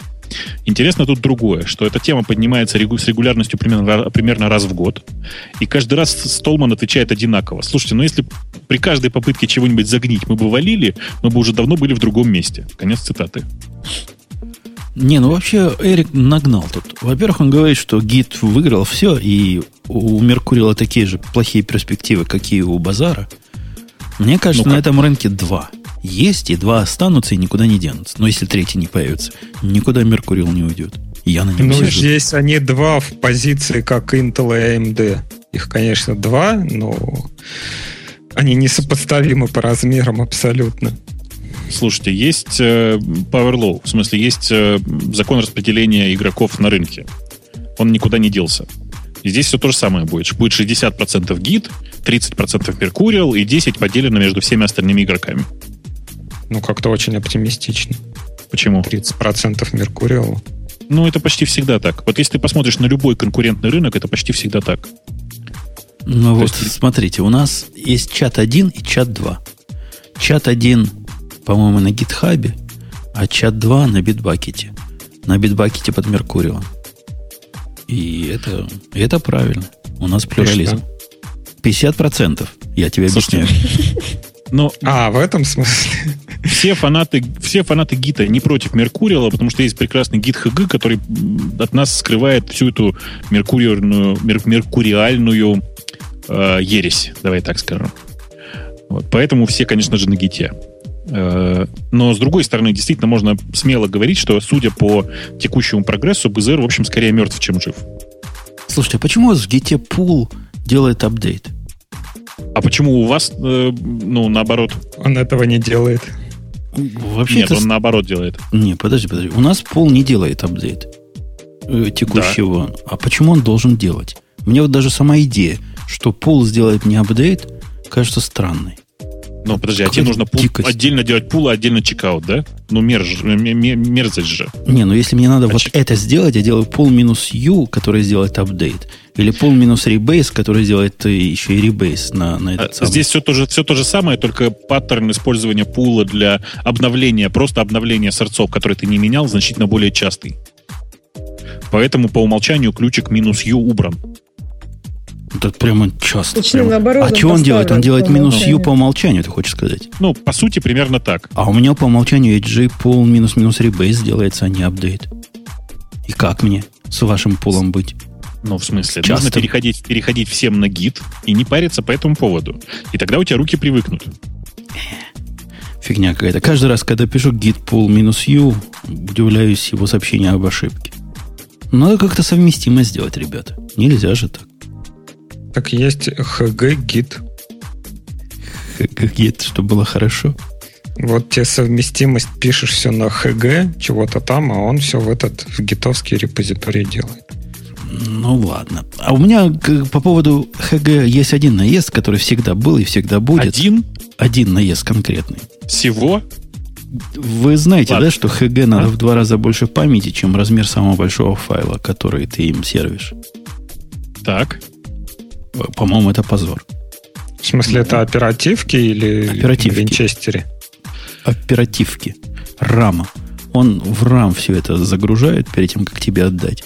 Причем не все, а с историей изменений, там все дела загружает в память перед тем, как отдать. Ух ты, ё. И в гите ж такого нет, я надеюсь, да? Ну, конечно, нет, он на плюсах написан, на C написан. Ты прямо знаешь, как, как сказал, так Ну, я же специально так сказал, чувак. Да, Ты что? То есть так он не делает. Замечательно. Я уже заколебался делать свопы всем серверам, которые мне гид отдают. Там у меня серверки маленькие, Слушай, а своп это- вау какой. слушай, там в гите половина вещей мапом делается вообще. Ты понимаешь, что оно по, по умолчанию память может вообще не есть. Ну вот, вот это надо прикрутить, починить. Нет, а я помню даже в этом, вот в радио Т обсуждали там, когда еще Меркуриал был бодрячком, и там какая-то версия выходила, и там для больших файлов можно было поставить что-то бинарный файл. Точно, точно. разве нет Только- или только, только это хрень редкая. Это такие неверсионные файлы. Это такой костыль кривой, как вся моя жизнь, понимаешь? И как железная дорога буквально. Такой страшный-страшный. Я знаю, я один раз это использовал, посмотрел, ну, ну, то как, как с чем же это? Помните, в SVN были возможность что-то такое внешнее подключить. Не мета, а что-то такое внешнее. Которое тоже все знали, что есть, но никто не пользовался. Вот примерно А, так. external, по-моему. Может, экстернал когда-то, да, это было. Сейчас экстернал у них прямо вовсю используется. А когда-то это было экзо... Вот это такая же экзотика на, на, на Меркуриле. Короче, вот это главное в Меркуриле, что меня раздражает. Оперативно. А все остальное нравится. Externals подсказывает в моем чатике на ERC. Externals, совершенно верно. Ну, может быть. Я все время влез в документацию, чтобы, помню, в Освене посмотреть, как поменять э, минус x, э, фла- плюс x флажок, как сделать, чтобы файл. Он же сам не понимал, вы же помните, да? Да, да, да, да, да. Не, ну слушай, ну, конечно же, Меркуриал вообще не очень предназначен для гигантских репозиториев. И для репозиториев с огромными файлами тоже. Ну, вообще, Опустил, опустил. Вообще Ну, он просто- прямо предупреждает, когда ты пытаешься джар туда засунуть и говорит, ты охренел? У тебя файл больше а, 10 мегабайт. Может, ты передумаешь? А то в памяти он 30 будет жрать. Прямо такое и говорит, не поверите, в 21 веке, в 2014 году. Ну, как-то ничего, учимся. Ну, э, нет, правда, еще раз, э, он никогда не был для этого сильно предназначен, и самый большой репозиторий, насколько я понимаю, который живет под Меркуриалом, это, собственно, сам Python, больше, по-моему, ничего. И сам Меркуриал. Ну, там же бинарники они не держат, наверное, в этом репозитории. Ну, конечно, чё- конечно, конечно, нет. Ну, слушай, у Меркуриала есть масса других забавных проблем, например, когда репозиторий с большой историей, и его давно, как это называется в Меркуриале? Как это? Давно не оптимизировали, короче, э, историю, то это приводит обычно к тому, что когда начинаешь пробираться вглубь истории, то у тебя пожираются бешеные гигабайты, как обычно, в памяти, в смысле. А, Оптимизировать историю это типа гитовского GC, что ли? ну, конечно. По-моему, Типа вообще это надо на сервере пускать? Или ты имеешь в виду В смысле? клиент, который грузит? Ну, на клиенте, конечно. А, то есть В у? Меркуриала, который на клиенте с большой историей начинает... Конечно. Начинает кушать память. Что-то Бобок не несет, как Ну, обычно, про смысле, я-. О, так, сейчас мы что, сейчас, Женя, я, сейчас тоже что-нибудь припомню. Погоди, Будешь- погоди, погоди. У него Да. память в, единственный, в любой момент времени определяется размером того файла, который он сейчас тебе доставляет. Который прямо сейчас, с которым прямо сейчас он работает, совершенно верно. Да, да. Если файл большой, ну вот да, у тебя прям проблемы, как на сервере. Сервера-то нет, ну что мы, как маленькие. Тут нет серверов, как и в гите. Но как на той части, так и на этой части будут точно такие же проблемы. Ну, в смысле, сервера в классическом понимании нет, но при трансфере файла э, он, простите, ведет себя как... э, а, как Java, во. Как полная жопа он себя ведет. Вот совершенно, Ну, не, как сказал Java, я. да? совершенно не заботится о том, что как-то по частям, что-то, ну, ну, есть те- техники, да. Даже странно, почему они это делают. Вот таким образом, как они делают. Может, это не актуальная проблема. Может, извращенцев, которые большие файлы там держат, совсем по пальцам посчитать. Ну, давай придумаем какое-нибудь положительное объяснение. Например, например, они это делают, чтобы отвадить тех людей, которые используют э, Mercurial для хранения больших файлов. Для деплоймента. Зачем конечно, там еще вот, хранить? вот, конечно, конечно. Точно, Точно так. точно. И двигают нас всех в сторону Э, Гитара. Ансимбла, ансим... Как Ansible этот? Ансамбль по-русски. А, ансамблем, да. Мгм. Ансамбль... Сам. па- Папитов Один. туда двигает. Один. Да. Да, на ансамбле. В, в ту сторону. Ладно, эту тему мы обсудили. Базар умирает. И, по-моему, тут двух мнений быть не может. Ну, видишь, там есть почему мнение под умирает? названием, да ладно, ну, потому что перестал развиваться. Ничего Его не развивают нет. практически. Ну да. Он просто, там, грубо говоря, лет, наверное, года, наверное, на 4, на 3 отстал от э, лидеров. Ну что. Canonical на него забил, понимаешь? Забил. Они не коммитят туда, ничего не делают. При этом, и- как с гитом? Он живет, в смысле, Да разработки, еще как. да? Да еще как просто. Меркурил, просто я заколебался, брю этот каждый раз, как запущу новый Меркурил, мне тащит. Вот я только хотел сказать, что я как брю не запущу, у меня каждый раз новый гид. Во, вот у нас с тобой по- почти одинаково. И, да, и все хорошо. У меня давайте другую тему. Давайте. Мы А? ж, мы ж не, не просто гостя пригласили так. Подожди, что, Да. бить будем? Мы пригласили гостя, чтобы над ним особо циничным образом поизмываться. Боже мой, опять, опять с Нового года со старыми привычками. Ну хорошо, да, давай. Бобок, Опять садомаз. ты Ну, с что нами такое? не был в прошлом гиковском выпуске, ведь я прав? По-моему, нет. По-моему, не был. И редко бывает, не, не редко. Иногда бывает, что вот что мы тут расскажем в выпуске, вызывает волну. Вспомним, так сказать, фотоаппараты. Так, Не, ну я, могу, я могу вспомнить со своей стороны, как же их подожди, а назвал? PHP? Подожди, докторов или врачей, как мы их назвали неправильно? Как-то их не так нельзя называть одним. Врачи нельзя.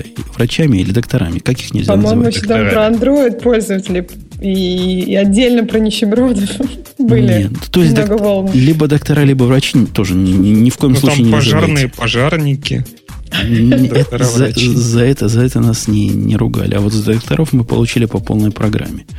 Еще за дуло и ствол. Да, знаешь, Бобок, помнишь? Дуло и ствол. Да, Было, да, да, да. Но, это- но там, да, было сомнительно, конечно, все, да. Вот. Это я к чему? Так, к чему ты? Так. А, к тому, что, видимо, в подкасте в другом дружественном тоже была волна по поводу Java. В Нет? другом дружественном под... дружественном. Это называется дружественный. Вышел, Да, я бы не назвал это. вышел подкаст, в котором, Это который прореагировал Бобук на мою простую и буквально нежную фразу. Ты знаешь мою простую нежную фразу?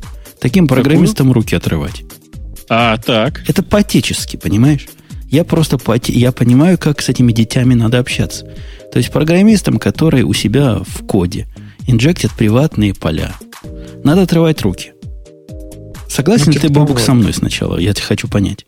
Конечно, я считаю, что многим программистам надо отрывать руки. Иначе, Причем, не- причем некоторым про- по, самые, остальные по самые колени прямо. Лояльны. чисто статистически можно начать с тех, кто инжектит приватные поля. Можно с любых начать, но с этих хорошо бы, правильно? А, вот про что это было. Окей, да, да. Целевая аудитория. И вот, и Так. вот пришел Алексей. И затеял там... Его плохо поддержали. Вот там чувак был один, который правильно тебе отвечал, вот которого я не знаю. Подожди, а ты... Давай А мне, сначала... по-моему, давай- никто не отвечал, все за меня были. Нас уже четверо практически. Что, Бобок, давай а, сначала. да, это вот Виктор. Виктор там что-то... Подождите, ну, он нет, подождите, нам, нам сначала нужно разобраться с Умпутуном. Так, спокойно. Женя, что я слышу? Ты что, Да. слушаешь вражеские голоса? Ну, да. Там был, там, был подкаст, вообще. там был подкаст с обманчивым названием. Типа, все про Spring 4. Сейчас, думаю, сэкономлю время. Пройду про Spring 4. А там все против радио Ти оказалось. Ввело название в буквальном заблуждение. Я аж удивился. Ответ, значит, наш ответ радио Ти. Ответ был смехотворен, Бобук. То есть, Так. чуваки говорят, что да, вот что, вот этот чувак, который с нами, говорит, да, радио Ти ничего не рубит, надо инжектить приватные поля, потому что это удобно. Когда его про тесты спросили, ну, то есть один из доводов, почему приватные поля плохо инжектить, это ну, как-то тестабилити от этого страдает. А он такое понес, что мне прямо стыдно стало за человечество. Да. То есть, ну, Что же он понес? понес про, Расскажи. про тесты, которые на самом деле не тесты. То есть он начал рассказывать про тесты, при этом я сразу понял, что он тестами называет не то, что все остальные называют тестами, а все остальные называют тестами и не тесты, а нечто другое. Потому что в связке с этим там еще не знаешь, про что Бобу говорили, не поверишь. Ну, как это называется? Леш, напомни, вот этот фреймворк, который ты любишь для тестирования. Макита. Не-не-не, вместо JUnit, который. На TestNG. TestNG. Бобук, смотри, смотри, смотри. Готовься. Так. Вот эту руку. Набрал воздух в грудь. Руку отведи. Заготовил фразу «американцы тупые». Так. Ага. Леха там, знаешь, что занес? Он сказал, TestNG знаешь, почему крут? Потому ага. что он, внимательно, потому что он позволяет тестировать методы последовательно и задавать эту последовательность. И понимаешь ты, что после этого, значит, тестирование вот этого все перейдет в состояние X, потом ты в состоянии X протестируешь, поймешь, что перешло в состояние Y и так далее. И я понял, что эти люди, конечно, Подожди. нам так, критики. Нет, подождите, вы это, вы это серьезно вообще? Ну вот да, Леха, Леха это на полном серьезе нес. То есть ты воспринимаешь вот эту цепочку как отдельно стоящие тесты? Нет, я не воспринимаю эту цепочку как отдельно стоящие тесты. Я воспринимаю их как э, отдельные тесты, результаты которых связаны между собой. То есть, понимаешь, ну, Бобок, либо он не понимает, что такое юнит-тесты. Вот это я сейчас, я, я, я держусь, смотри. Я, либо он говорит о каких-то других тестах. Нет, я абсолютно понимаю, что такое юнит-тесты, то, что мы тестируем как отдельную вещь, там четный ящик, она, все тесты должны быть не связаны. Это все ботву для пионеров, это да, это я знаю, это, это все круто. Это не ботва для пионеров, это основа идеологии юнит-тестов, атомарность каждого теста. Ну, кому? Ну, да, и это все просто замечательно, но проблема в том, что когда идет реальная система, вот эти юнит-тесты, то, что ты там протестировал какой-нибудь там парсер, да, ты там протестировал какой-то отдельный сервис, который положил маки, там моки, э, поймать э, какие-то реальные ошибки, ну, тяжело, скажем так. Можно поймать на уровне интерфейсов, на уровне взаимодействия, но то, что тебе надо чаще всего, тебе лучше это запускать в том же самом фреймворке, то есть брать Слушай, не... Подожди, подожди. Ты, ты понимаешь сейчас, что ты говоришь, что юнит-тесты это, конечно, хорошо, но еще и нужны функциональные тесты. говоришь, да. Yeah. И да. ты почему-то называешь функциональные тесты юнит-тестами. Я тебе пример приведу. Вот я реально, я же человек открытый к всяким глупостям. Да. В том числе и которые ты несешь. И я решил, дай, думаю, ну, может, действительно... Подожди, я... Жень, если ты открыт ко всяким глупостям, почему ты не инжектишь в приватный класс, в, в приватные методы? Но есть же... Нет, я попробовал. Я реально попробовал. Думаю, давай посмотрю, какая жизнь на той стороне Луны. Может, действительно там фашисты засели. Ну, ладно, обратите внимание, как Женя открыто сейчас об этом говорит. Ну, мы все понимаем, что один раз поинжектил, он же не... Ничего страшного. Еще не инжектор. Вот, и я вот это сделал, все как у вас принято, Леша. Завел приватные поля, заинжектил их туда как ненормальный. Для, понял, для того, чтобы тестировать, значит, нужно чего? Надо значит, в спринговом контексте тестировать, потому что иначе уже никак, правильно? Ну, конечно. И знаешь, Бобук, опаньки, какой сюрприз-сюрприз. Ну? Сразу, знаешь, сходу буквально. Тебя ждет сюрприз. Ты Spring, конечно, не знаешь. Но ты можешь догадаться, что в Spring есть разные скопы. Ну, Окей, так. Скоп Наверное, бывает, я мог догадаться, да. да. Скоп бывает прототип, бывает синглтон, бывает... А, так понятно. Да, да окей, вот, вот эти штуки бывают. Так вот, в твоей продакшн-программе, которую наш дорогой гость хочет тестировать, эти так. скопы для продакшена, ну, собственно, это не, не, никакое не удивление, да? То есть там синглтонов дофига. Ну. Ты, ты понимаешь, как только я говорю синглтонов дофига, и как начинаю это тестировать, эти синглтоны и в моем тесте синглтон. Что... Нет. Да. Есть такая аннотация контекст. О. Которая перегрузит все твои вот. синглтоны вот. для каждого теста. Поскольку я не знаю такой аннотации, а тестирую, так сказать, как ты рассказываешь в рамках реальной программы, мне пришлось написать configuration файл, в котором я все вот эти бины описал как э, прототипы. То есть ты позвал меня, не изучив документацию, Рассказывать, какой я тупой, да? Кто же изучает документацию? Если бы мы изучали документацию, то подкаста бы не было. Ну, это да. Я сейчас чувствую себя как, эм, не знаю, как представитель христианского сообщества на гей-слете. Ну, что ж вы, как это самое, Короче, Библию мне... не читали и обсуждаете, можно ли трахаться, ну, в смысле, любиться на ковре, да, на, на, до брака. Короче, Бобук, я пошел в эту секту и понял, что бегом назад надо. Короче, так, Алексей, на будущее. Меня тут вот ты жаль, что тебя нет на чатике, который в моем IRC, потому что тут тебе очень правильно пишут. Тут есть такая очень правильная фраза. Устрой истерику и ничего не подписывай. Так вот. Ну, хороший, кстати, совет. Отличный, я считаю, что лучший совет. Да, кстати, а в Джабер-чате в этот момент пишут, давайте еще ICQ займемся. А, да, так вот, Жень, ну, в смысле, а что ты так, перед, что, что ты так переживаешь? Ну, действительно, если э, люди смешивают в одно место юниты, юнит тестирование и функциональное тестирование, ну, такое полуфункциональное, точнее, функциональное, но на уровне кода, то очевидно, что там все будет не так, как ты привык. И в этой ситуации, да, нужно читать документацию. Ну да, еще нужно покупать презервативы специальные, очень плотные, в случае, если ты общаешься с э, некоторыми меньшинствами. Ну, у, меня, нет, у меня есть подозрение, что Алексей не тестирует свои программы. Вот страшно, я ну, скажу. Ты зря так, ты зря так. Вот, вот я, да. я сейчас между вами встал, вот я да, я развожу вот в разные стороны, говорю, ну, ребят, ну, ну так же не бывает. Просто есть разные подходы к тестированию. Нет. Главное, никому не, ко всем бокам повернулся. Я по тестированию, вот исключительно юнит тестирование. Давайте добавим слово юнит. То есть то, что он про юнит тестирование нифига не понял, выбрал не тот фреймворк, мы уже решили, уже согласились, правильно? Но по моему опыту, все, все мои, все два моих знакомых близко Spring программиста, которые мне каждый раз кричат почему-то не auto приватные поля, они оба, у них у обоих с тестированием прям очень серьезные проблемы. Их этот вопрос вообще не волнует. То есть они знают, да, что можно как-то потестировать это, но не заморачиваются. Они спрингу, спрингу верят. А, нет, просто, скорее всего, э, те твои люди, которые автоварят в поля, они, а, не знаю, как бы их отсортировать-то на первый, второй сорт. Они скорее сеньоры. Активные, активные и пассивные. Вот я говорю, сеньоры да. и помидоры, да? Ну, да, сеньоры. сеньоры или помидоры. Да, да, ну. они такие умные, прямо они прям про Spring не все. И я, когда у меня со Spring вопрос, я к ним хожу, спрашиваю, чуваки, расскажите, какую вот тут воду написать надо. То есть они все, про это все знают.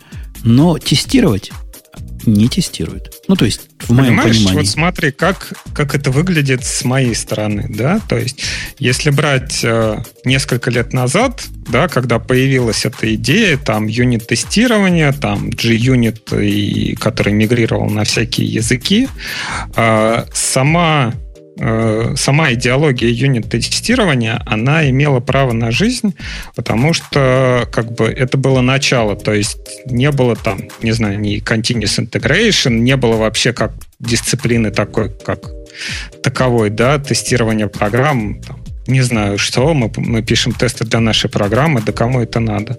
Вот. И была, с другой стороны, э, был QA, который, э, как это называется-то, не интеграционная, а когда вот люди щелкают клавишами. Фигню Майлз. UI. Да, там в UI. И был, было вот это вот тестирование, да, когда проверяют, что ну да, вот система, она там, там в Excel считаются какие-то вещи, там А плюс Б, да, все круто работает. И вот э, когда произошло вот появление...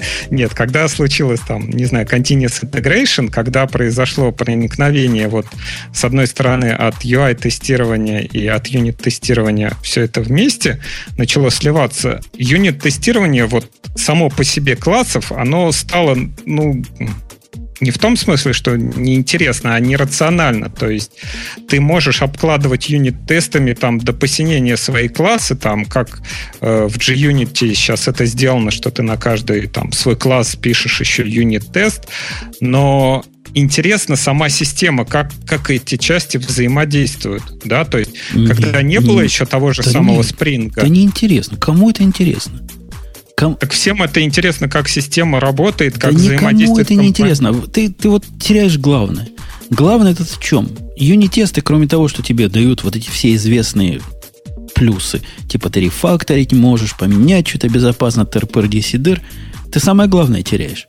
Когда ты пишешь юнит-тесты вот именно в таком виде, о котором ты говоришь вот, с пренебрежением, у тебя объем работы на тестирование готовой системы – на функциональное тестирование отладку этой системы снижается буквально в геометрической прогрессии. И даже хуже, чем, лучше, то есть, чем в геометрической прогрессии.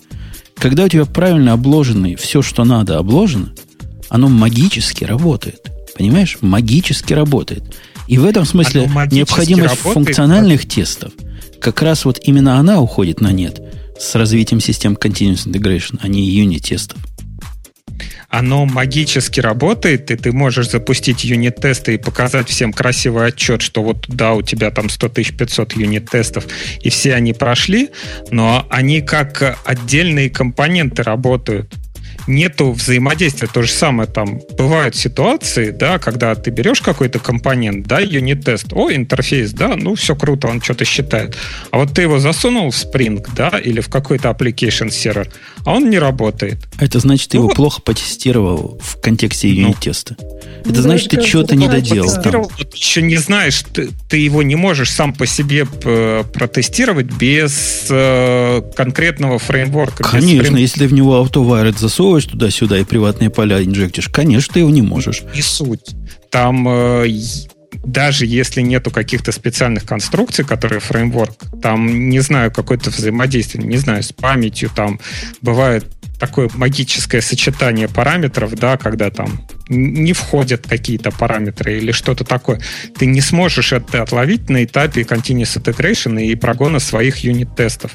Тебе по-любому нужно вот такое вот полу-юнит тестирование, полуфункциональное тестирование, когда ты берешь компоненты, и реально они у тебя внутри фреймворка как бы в таком бульоне крутятся, но они сами по себе когда у тебя есть взаимодействие между компонентами на уровне фреймворков. Я на уровне фреймворка. Я поэтому тебя, собственно, и спрашивал, какого уровня эти программисты. Это те там, которые просто по бумажке там, по спецификации какой-то делают э, код, или им интересно, как оно взаимодействует все внутри, там, внутри application сервера, внутри спринга, там, не знаю, внутри чего-то.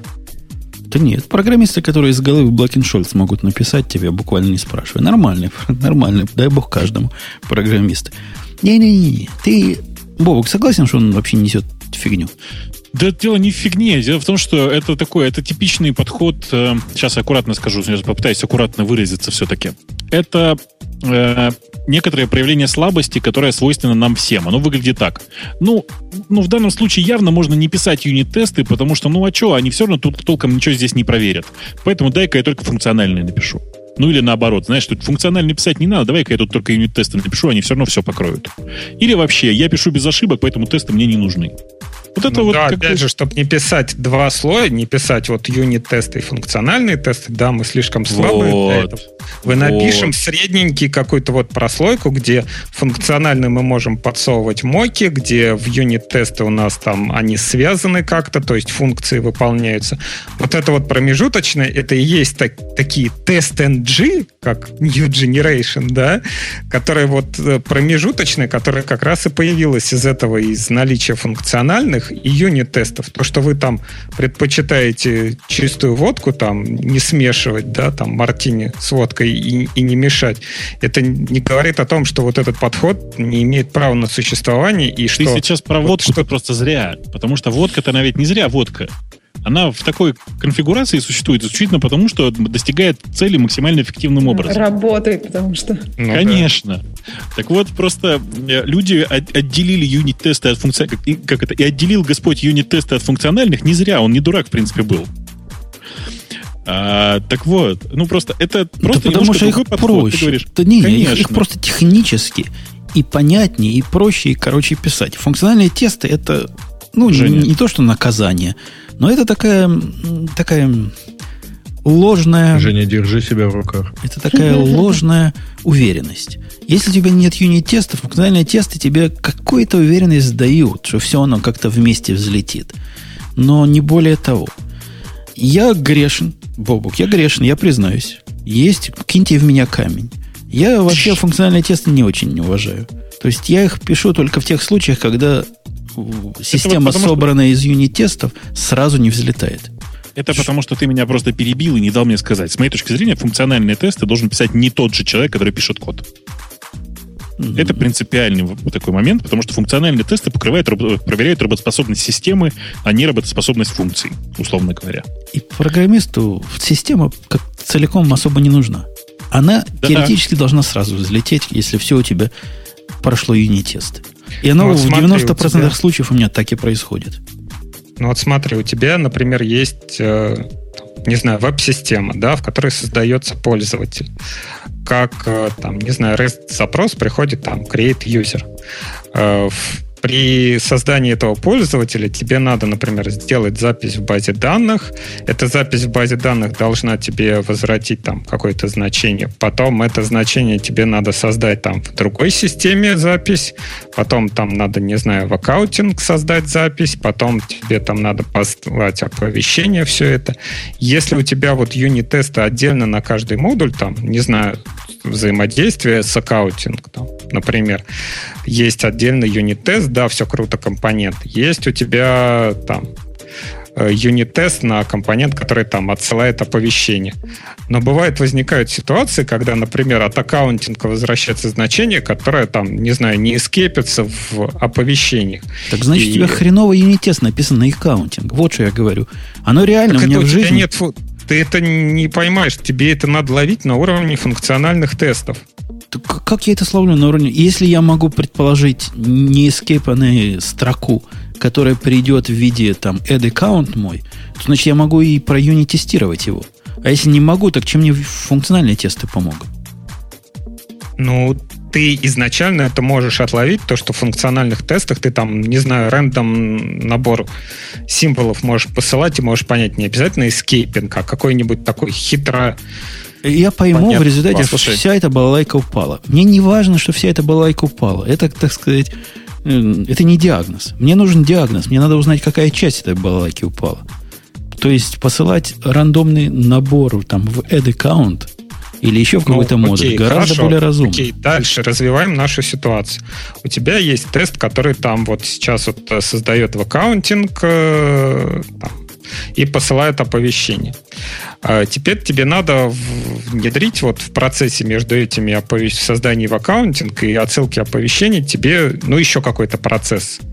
Для того, чтобы это все сделать, тебе надо как-то расширять твои тесты. То есть, там, не знаю, вот этот э, промежуточный, да, который появился новый, ему тоже надо как-то ловить, это будет escaping или не escaping, там что-то появляться. Если у тебя будет функциональный набор, ты сразу вот это вот все поймаешь. И если у тебя будут зависимые тесты, ты вот в промежуток между этими тестами добавляешь там тестирование своей новой системы, и все у тебя круто. Ерунда какая-то. Ага. Почему? Ну как почему? Ну, блин, ты сейчас, ты сейчас говоришь, что эм, удалять гланды через задний проход, это вообще как бы понятно, ведь в принципе отверстие-то ну, тоже есть. понятно, и, ну. и прямая дорога ведет непосредственно к гланду. Ну, ну ты, я... ты как бы... Так, как так бы оно чист... и есть. Ну, так, понимаешь, почему-то традиционно гланды удаляют именно через рот. Так нет, тут традиционно как раз тестируют все отдельно. Отдельно смотрят на гланды, отдельно смотрят на задний проход. Я предлагаю их связать все одной длинной трубочкой. И... Окей. Ладно. Слушайте, мы, мне кажется, мы просто засиделись на этой теме. Я понял главное, что... Э, как не, бы это сказать? За что программист... нас заругали программисты на спринге это очень специальные люди, это я очень хорошо понял. Вот. А, а все остальное мои... не очень важно. А. Да, конечно, Я нужно. хотела сказать, мне кажется, что это вопрос, да, качества тестов, во-первых, а во-вторых, вопрос все-таки системы. Ну, то есть, если ты действительно глубоко погружен во фреймворки, то, может быть, трудно, ну, как не так эффективно тестировать по частям. Мне кажется, что у Жени э, нет такого глубокого погружения, то есть это можно рассматривать как какие-то отдельные кусочки. И, а еще у меня вопрос, вот про тестирование понятно, а вот когда вы инжектите эти приватные поля, понимаемость кода не падает? Ну, то есть вот я про инжекты в Objective-C там читала, и мне кажется, что это ну, очень сильно упадет понимаемость кода, и непонятно вообще, откуда появились эти поля, когда они возникли, и что вообще тут происходит. Ой, Ксюша, понимаешь, в Spring это не проблема. Я тебе скажу почему. Потому что там источников непонимания гораздо больше. И откуда приходят autovared поля, это прям мелкая проблема. Причем реально мелкая. Там проблема, знаешь, суровая, откуда у тебя вообще dependency взялось. Типа, это вообще откуда? У тебя там какой-то скан не знамо чего, и подключается вообще не то, что ты ожидал. Вот это да, это я понимаю в их типичном, как они в спринге любят. Когда, когда ты сканишь все на свете и находишь себе подходящий э, dependency. Это да. Ну, Wired это частный случай, который, э, ерунда. По сравнению А с мировой почему? революцией. А потому что есть исходники. И ты нажимаешь Command-B, Command-B, Command-B, Да, да, и, да, и- да, и да. доходишь до конца, где все это произошло. Точно. Причем надо специальная и- IDE такая, Ксюша, которая умеет про Spring знать. Потому что никакой А. Command B не поможет тебе в простом IDE, который не знает про Spring. Для нее это мистика, для нее это магия. Такая же, как для человека, который глазами это смотрит в редакторе. А вот этот скан, он тоже поддерживается IDE, да? То есть можно понять, как оно ска... или, или, Да, или да, да, нет. поддерживается. А. Это понимает IDEA, во всяком случае. Ну, я думаю, и Eclipse это понимает. По-моему, все это понимают. Но у них Spring идея, и он какой-то глючный такой, неподъемный на Eclipse. Я не знаю, в каком он состоянии в последнее время, кстати. Ксюша, я так не делаю. Я вот этой мистики не допускаю. У меня все, все бины при, при, как это, приоттачиваются в явном виде в- через Java конфиг. То есть там прямо заходишь в конфиг конкретного проекта и видно, все бины вот они тут, и они прямо создаются тут, и они инжектятся, как у людей, через инжект, аннотацию, и никаких обратных инжекций я не допускаю. Понимаешь? Вот так у меня все. Все, я спокойна. Что-то я хотел вам сказать. А, ну, я главное из вашей речи все равно вынес, что э, вне зависимости от э, продвинутости языка, от Java в этом отношении всегда мне как казалось чем-то правильным, э, люди все равно не, пони- не понимают, как, что инкапсуляция это вообще не, не просто так придумано, и что бывает раздельно приватное, раздельно э, публичное, как бы публичное все. И что самое для меня интересное, это то, что люди по-прежнему даже на Java не понимают, что люди отделили одно от другого, правда, не просто так. Я тебе скажу больше, Бобок. Эти люди, я покажу Да. пальцем в Алексея, которые за AutoWired, они... Я с некоторыми беседовал. Я говорю, вы понимаете, чуваки, когда вы в приватное поле снаружи что засовываете, ваше приватное поле финальным быть не может. Оно точки зрения- расширяется, и там потом может быть всякие заболевания нехорошие, да. Точно. Ну. И как вы с этим э, потерей искусственной mutability будете спокойно жить в, в multi-threaded environment? А многие из них даже не понимают, на что я намекаю. Не, я уверен, Леха, ты понимаешь. Но остальные говорят, так сколько раз тебе надо было вот это immutability там. Вот у меня на работе есть один, который буквально я хоть кол на голове чеши. Он говорит, буду отуварить. То, что они не финальные, не волнует. Я сам себе верю. Он сам себе верит. Я сам себе, а он сам себе верит. А? Как вы живете так? А какая связь между типа мультитрейдинг и инжекти полей? Я тоже не понимаю. М, В мультитрейдинг во многих случаях гораздо проще, когда э, субъекты, над которыми ты там производишь манипуляции, immutable. Ты Конечно. согласен с таким моментом? Абсолютно.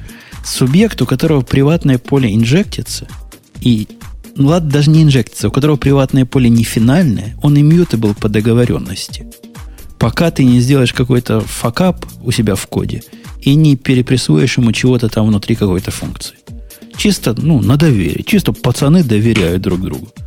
И я... А то, что в Final у тебя может быть ссылка на объект, это ну, тебя не пугает? И про- Про глубокое иммю- immutability это проблема реально серьезная. Но проблема эта решается, так сказать, с первого шага. Так тут даже первого шага нет. Тут даже файнала нет на, на простые поля. Да, я понимаю, файнал вовсе ничего не гарантирует. Но это хоть что-то. А, а тут даже Ну, этого нет. Ну, начнем с того, что правильные пацаны обычно разделяют данные, с которыми работают, и разделяют сервисы, которые работают с данными. И инжектить что-то конкретно в объект данных, я не знаю, сколько таких умных найдется. Нет? Ну, бывает по-разному. Если тебе нужно инжектить в э, сервис или во что-то в такое, во что ты инжектишь, какой-то переменный параметр, который зависит от погоды на Марсе, то это вполне реальный случай, правильно? И Ну, так ты этот его сделаешь сеттером. Или Нет, там, не знаю, в конструкторе передаешь. Ну, если иммутабилити, то ты конструктором передаешь. Конечно. А, Перед ваш- этим а ты вашем мире... его из контекста. Коне- А в вашем мире это делается при помощи AutoWire, потому что вы конструктор инжекшн не признаете. Нет, в нашем мире это так не делается, потому что для того, чтобы вот этот автовайред сработал, то нам надо объект создать внутри контекста. То есть либо прогнать его, чтобы контекст обработал этот объект. Да Если ладно, ты сделаешь у- там у вас там- чего-то, Да там, нет. Ну, у вас специально даже аннотации есть, чтобы переменные привязывать таким образом и, и их не передавать туда-сюда. Ну, что ты?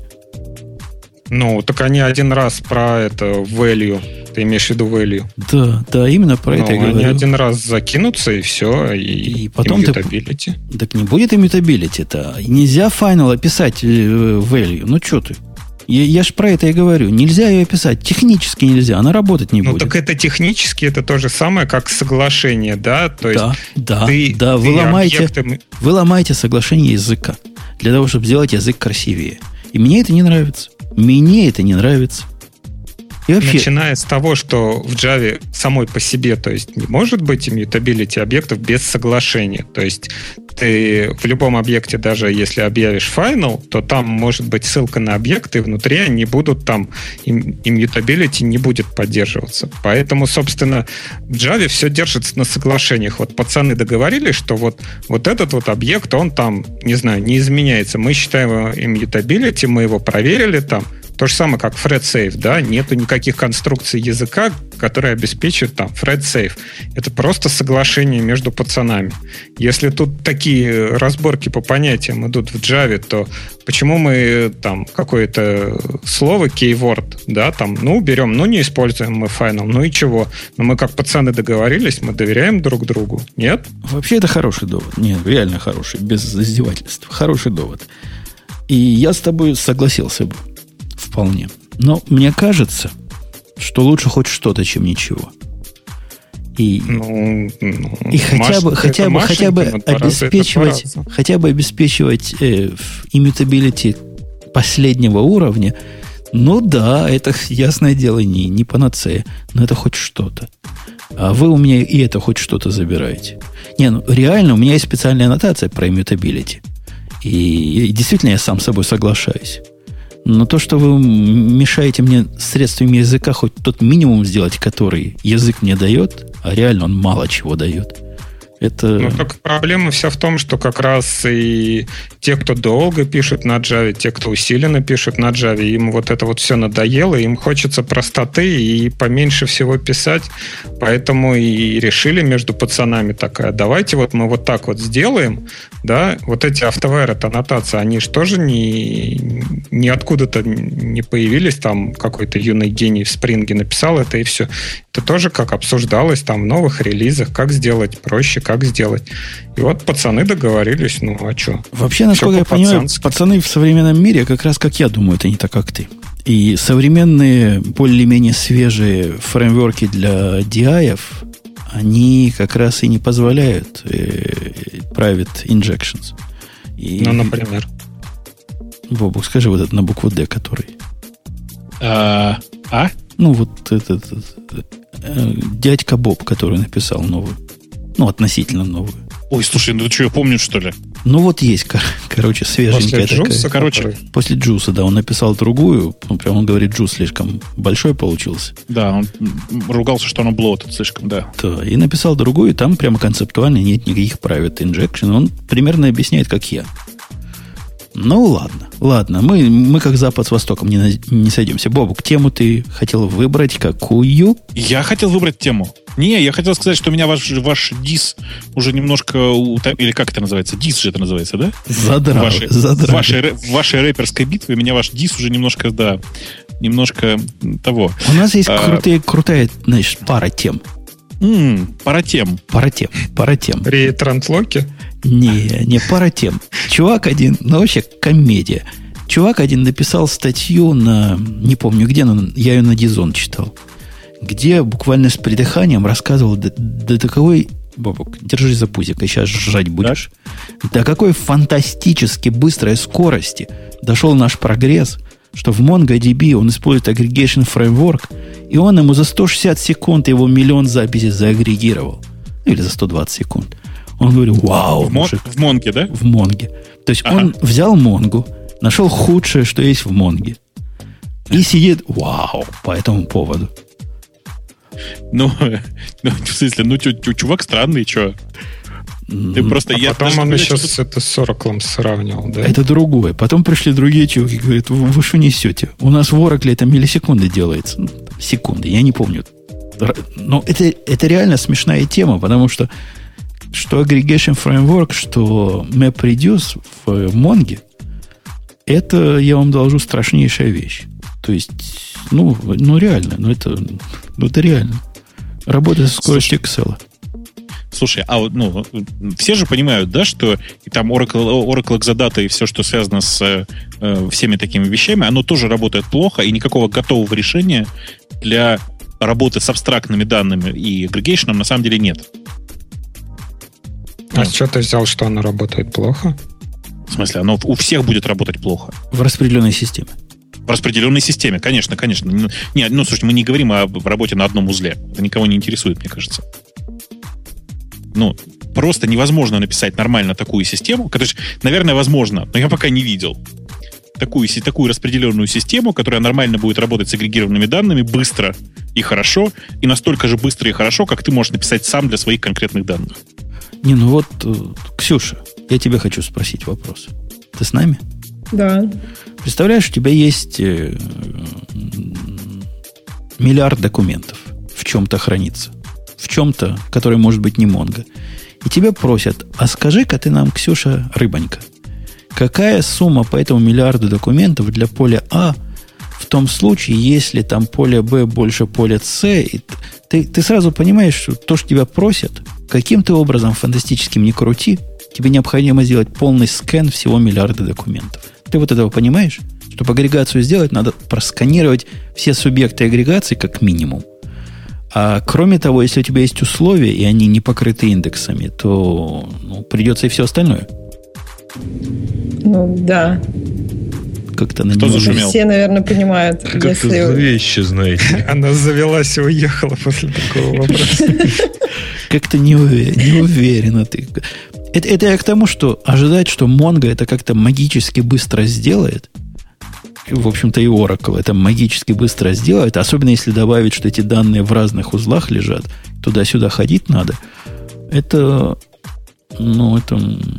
Слушай, ну, конечно же, можно все замопродюсить. Конечно же. Просто вопрос в том, что выразить это терминами SQL или терминами э, монговского агрегейшена практически невозможно. Ну, монговским агрегейшном можно много чего выразить. Там могучим агрегейшн фреймворк в относительно новых мангах. Но он такой же медленный, как MapReduce. Ну, Ну, то в есть смысле, он, он... будет работать не быстрее MapReduce, потому что, по сути, он MapReduce. Что? ну, может, может Ну, быть, я не знаю. В смысле, в смысле, напоминаю тебе, что их aggregation фреймворк, который ты, про который ты говоришь, это просто их оболочка над их же MapReduce, который появился до этого, помнишь, да? Да, М- может оно и так, но согласись, вот кажется, э, вот с точки зрения человека, который привык к скоростям э, NoSQL решений, когда ты делаешь нечто, чтобы сделать дистинкт, и когда вот Ага. это нечто работает столько, что ты думаешь, господи, оно зависло там или что? Что-то не так, кажется. Но мы-то понимаем, что это не так. Так и должно Ну, быть. В смысле, ну, невозможно сделать по-другому. А я просто, вот у меня, меня чего подводит, я плохо, мало опыта имею с реляционными базами данных, прям совсем. В MySQL дистинкты тоже медленные на больших объемах данных. Смысле, слушай, ну, еще раз, а ты как себе это представляешь-то? Но я, себе, я, тебе, я тебе скажу, как я могу представить. Меня удивляет, что для запроса distinct по индексовому полю не используется вот этой оптимизации, которая могла бы быть использована. В Монге она явно не используется. Монго абсолютно плюет. Индексное поле, не индексное, скорость будет одна и та же. В MySQL также будет. MySQL, во-первых, в смысле, в MySQL и большинстве SQL, в смысле, реляционных баз можно напрямую указать, использовать индекс. Но если у тебя хоть одно, ты, ты же понимаешь, что там типа сложности банальные, ты, тебе нужно условия выразить так, чтобы оно попадало в индекс. Ну, Чтобы я могу ну. представить себе такой индекс, который будет на distinct по индексному полю. Давайте мгновенный ответ. На дистинкт по индексному полю давать момента. Ну да, еще раз, но тут ва- важно что, что у тебя индекс должен быть такой, чтобы условие по этому индексу работало быстро. Ты это имеешь в виду? Не, я имею в виду... Но он, наверное, distinct на одно поле, там, не знаю, какой-нибудь name, и если индекс по этому name, тот же хэш, то набор весь хэшей это и будет. Набор это имелось в виду. Ну, вот это, именно это и происходит, когда ты пытаешься руками сделать. На практике руками удобнее чего сделать? Сделать find всех полей, всех записей, который вернет тебе именно вот это поле. Ну, если там есть еще ограничение какое-то, find с кондицией с какой-то. И потом ты поэтому делаешь хэшмэп. Это работает в раз сто быстрее, чем это же сделать при помощи запроса distinct. И в этом что-то пованивает. Это Не-не, ты это- говоришь про Это про Mongo. про Mongo, Да, это да. про Mongo. Это воняет сильно. Ну, Учитывая смысле, то, что вот в этой статье сравнивалось э, Mongo вместе с аппарат, вернее, оно сравнивалось с аппаратным решением Exadata. Это вот забавно, конечно. Ну, а что, Exadata в этом отношении тоже, не, мягко говоря, не ангел. Потому Нет, что я тоже... имею в виду в том, что Exadata это аппаратное решение, да, в котором там SSD напиханы, там серваки, и сравнивалось типа с голым MongoDB, который где-то установлен. Ну, а почему нет? Ну, и то, и другое применяется для одной и той же задачи. Для хранения быстрого доступа к данным. Какая разница? А пробовал ли ты, Бобук, поскольку мы про Mongo, делать Mongo с э, authentication? Нет? А вот, знаешь, Вообще так, нет. так мало народу это пробовало когда-то сделать. То есть это как бы не надо, да, пока ты к Mongo SSL не прикручиваешь и не готовишься к тому, что тебя снаружи будут стукать, кому оно нафиг надо? В Оно, смысле, а зачем? Ну, зачем? ну, мне Так необходимо... По дефолту на local запускается, и снаружи никто к нему не стучится. Ну вот, я, я отвечаю, зачем. У меня есть э, данные, которые размазаны между э, Амазоном и приватным дата-центром. И те, которые в приватном дата-центре, не могут его покидать по контракту, понимаешь? О, так. И, ну, там вся, вся- всякое такое чувс- чувствительное. Всякие такое. Ага. Нам необходимо отчитываться, как мы их хороним, там целое, целое дело. Но хотелось бы к Монге доступаться не при помощи сервиса, который стоит снаружи, ну, ты понимаешь, арест какой-то, который вокруг этого и отвечает, а напрямую, но достаточно надежно, чтобы все это, все это, все это было хорошо. Прозрачно. То есть Mongo у меня с SSL там, с, э, с key-файлами, там так странно все сделано. Там такая странная система авторизации, прям прям, прям, знаешь, странное. Ну, например, на каждого создаешь себе админа, да? Ага. Этот админ нифига не админ над другой базой. Этот Ну админ да, такой админ, который может просто других юзеров создавать. Слушай, ну это же известная штука. Ну да. Ну, вообще прикольно, так прикольно. Сам, самый простой, я, не, я признаюсь честно, поднять этот весь кластер, чтобы реплика сет еще был, они же еще между собой узлы в разных дата-центрах должны секретно общаться.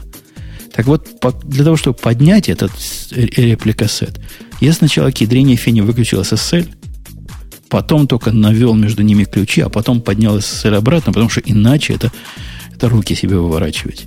Слушай, ну ты понимаешь, что сейчас безопасники, которые тебя слушают, люди, которые понимают безопасности, они сейчас, э, ну, Так- разбили себе все лицо фейспалмами. Да не, я пустые базы за, зарепликетил, а потом Какая только... разница-то? Какая раз ключи, ключи-то уже ушли.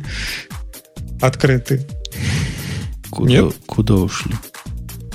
Или Ты- я не туда рука-лицо А, кии, которые между ними ходят. Ну да, действительно, надо поменять, вы правы. Ты чего? Но теперь-то я могу кей-файлы поменять, перегенерировать, поменять, и оно будет работать, потому что я уже настроил все. Ну, да, только с тем, с той поправкой, что люди, имея твои ключи, в принципе, э, как ты понимаешь, Монго по умолчанию все передает по нешифрованному каналу, а даже ключи, имея ключи по шифрованному, ничего страшного не произойдет. Тем не менее, они могли уже получить все, все твои аксеши, э, как это, эм, все твои authentication данные для доступа к базе. Good point. Переставлю все нафиг. Просто ты как бы, ну, это... Не, мое решение имеет смысл. То есть так можно делать, но просто когда вы это делаете, дорогие слушатели, отключите доступ к Монге снаружи. И тогда все будет хорошо, правильно? Ну, в общем, ты как советский бухгалтер живешь до первой проверки. И я об этом не подумал. Ну, да, да, вы правы, вы правы. Ну, и я вот так извращался не от хорошей жизни, а то, что я заколебался получить себе права этого кластера админа поверх SSL. Это какой ужас. Это ужас. Да. Хотя скомпилировать Mongo... Ты знаешь, Mongo компилируется при помощи... Первый раз я эту систему увидел в сборке.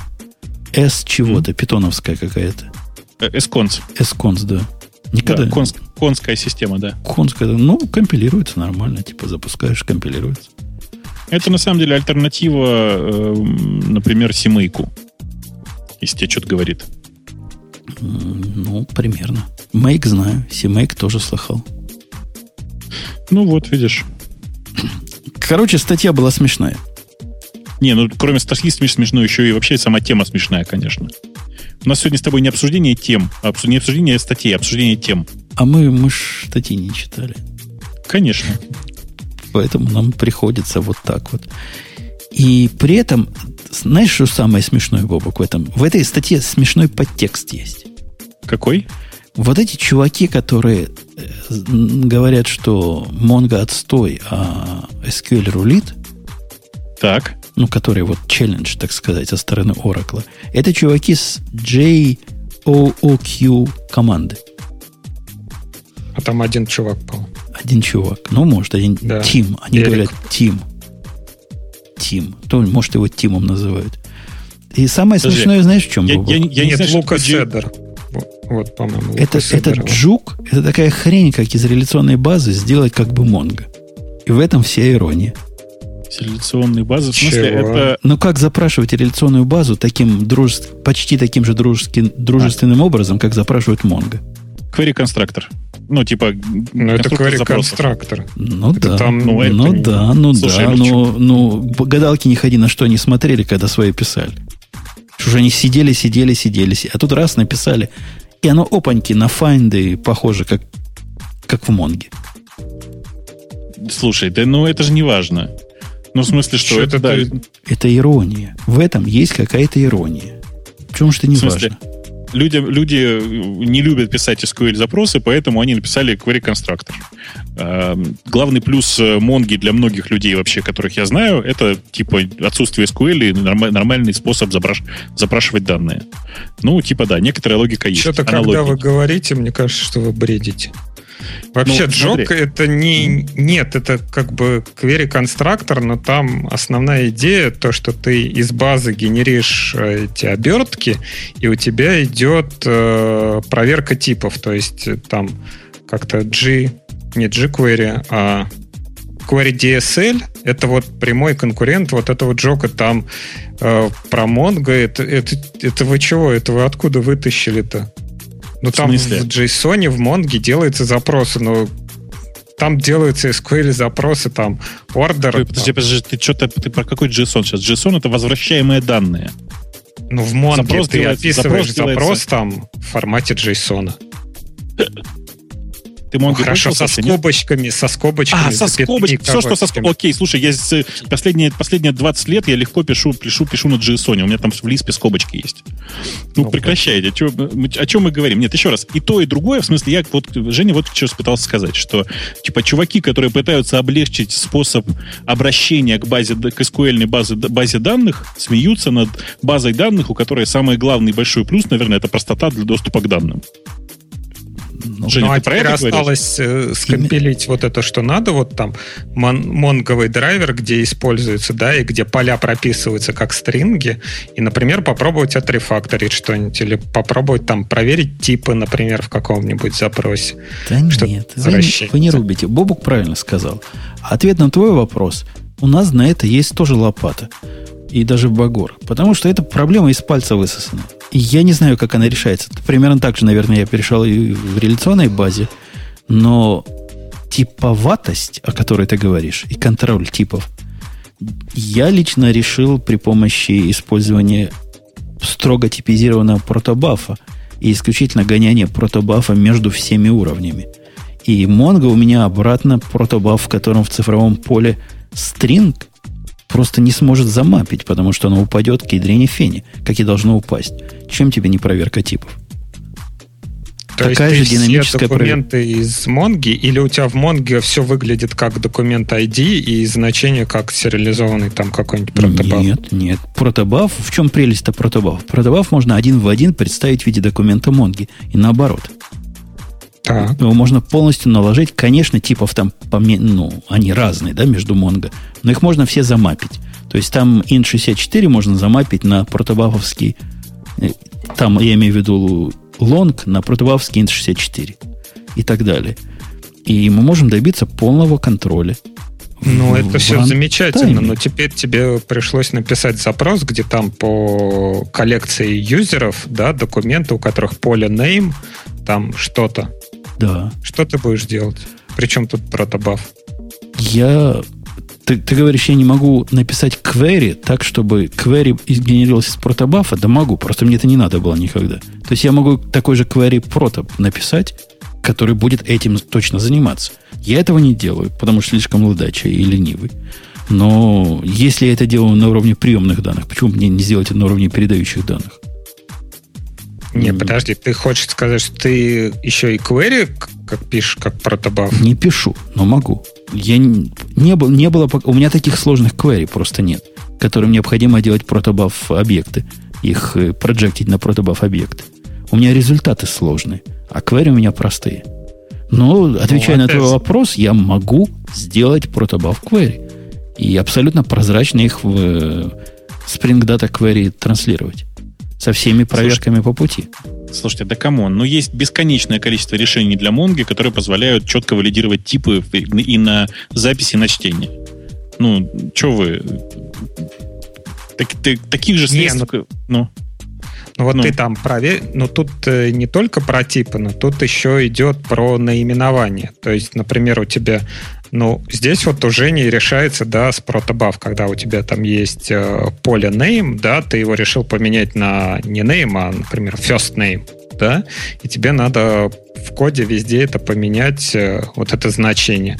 Вот тут э, делается то же самое, когда генерится обертка из базы данных, то есть на основе там таблиц в базе данных генерится э, там, как, какие-то Java классы, да, в которых есть там прям прописано, если это name, то там э, капслоком написано name там туда-сюда.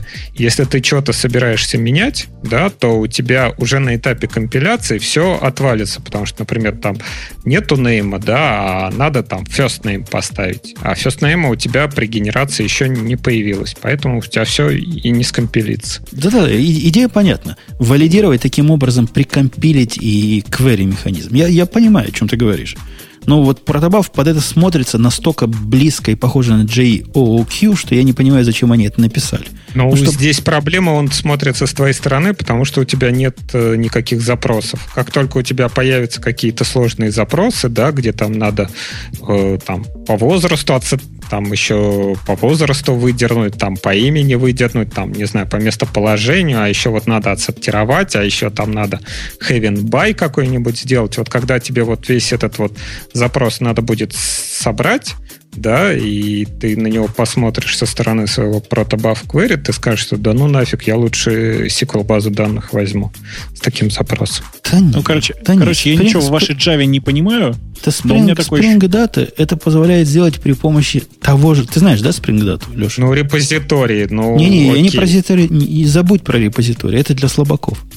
Я про Ага. Spring Data, который вот с- как бы напрямую с Mongo, где ты строишь query с кондишенами, со всеми вот этими штуками. У тебя такой кон- fluid типа интерфейс, ты все это строишь из кусочков. Реально эти кусочки опасны. То есть там ошибиться можно легко. Ты пишешь стринги, со стрингами сравниваешь, страшное дело.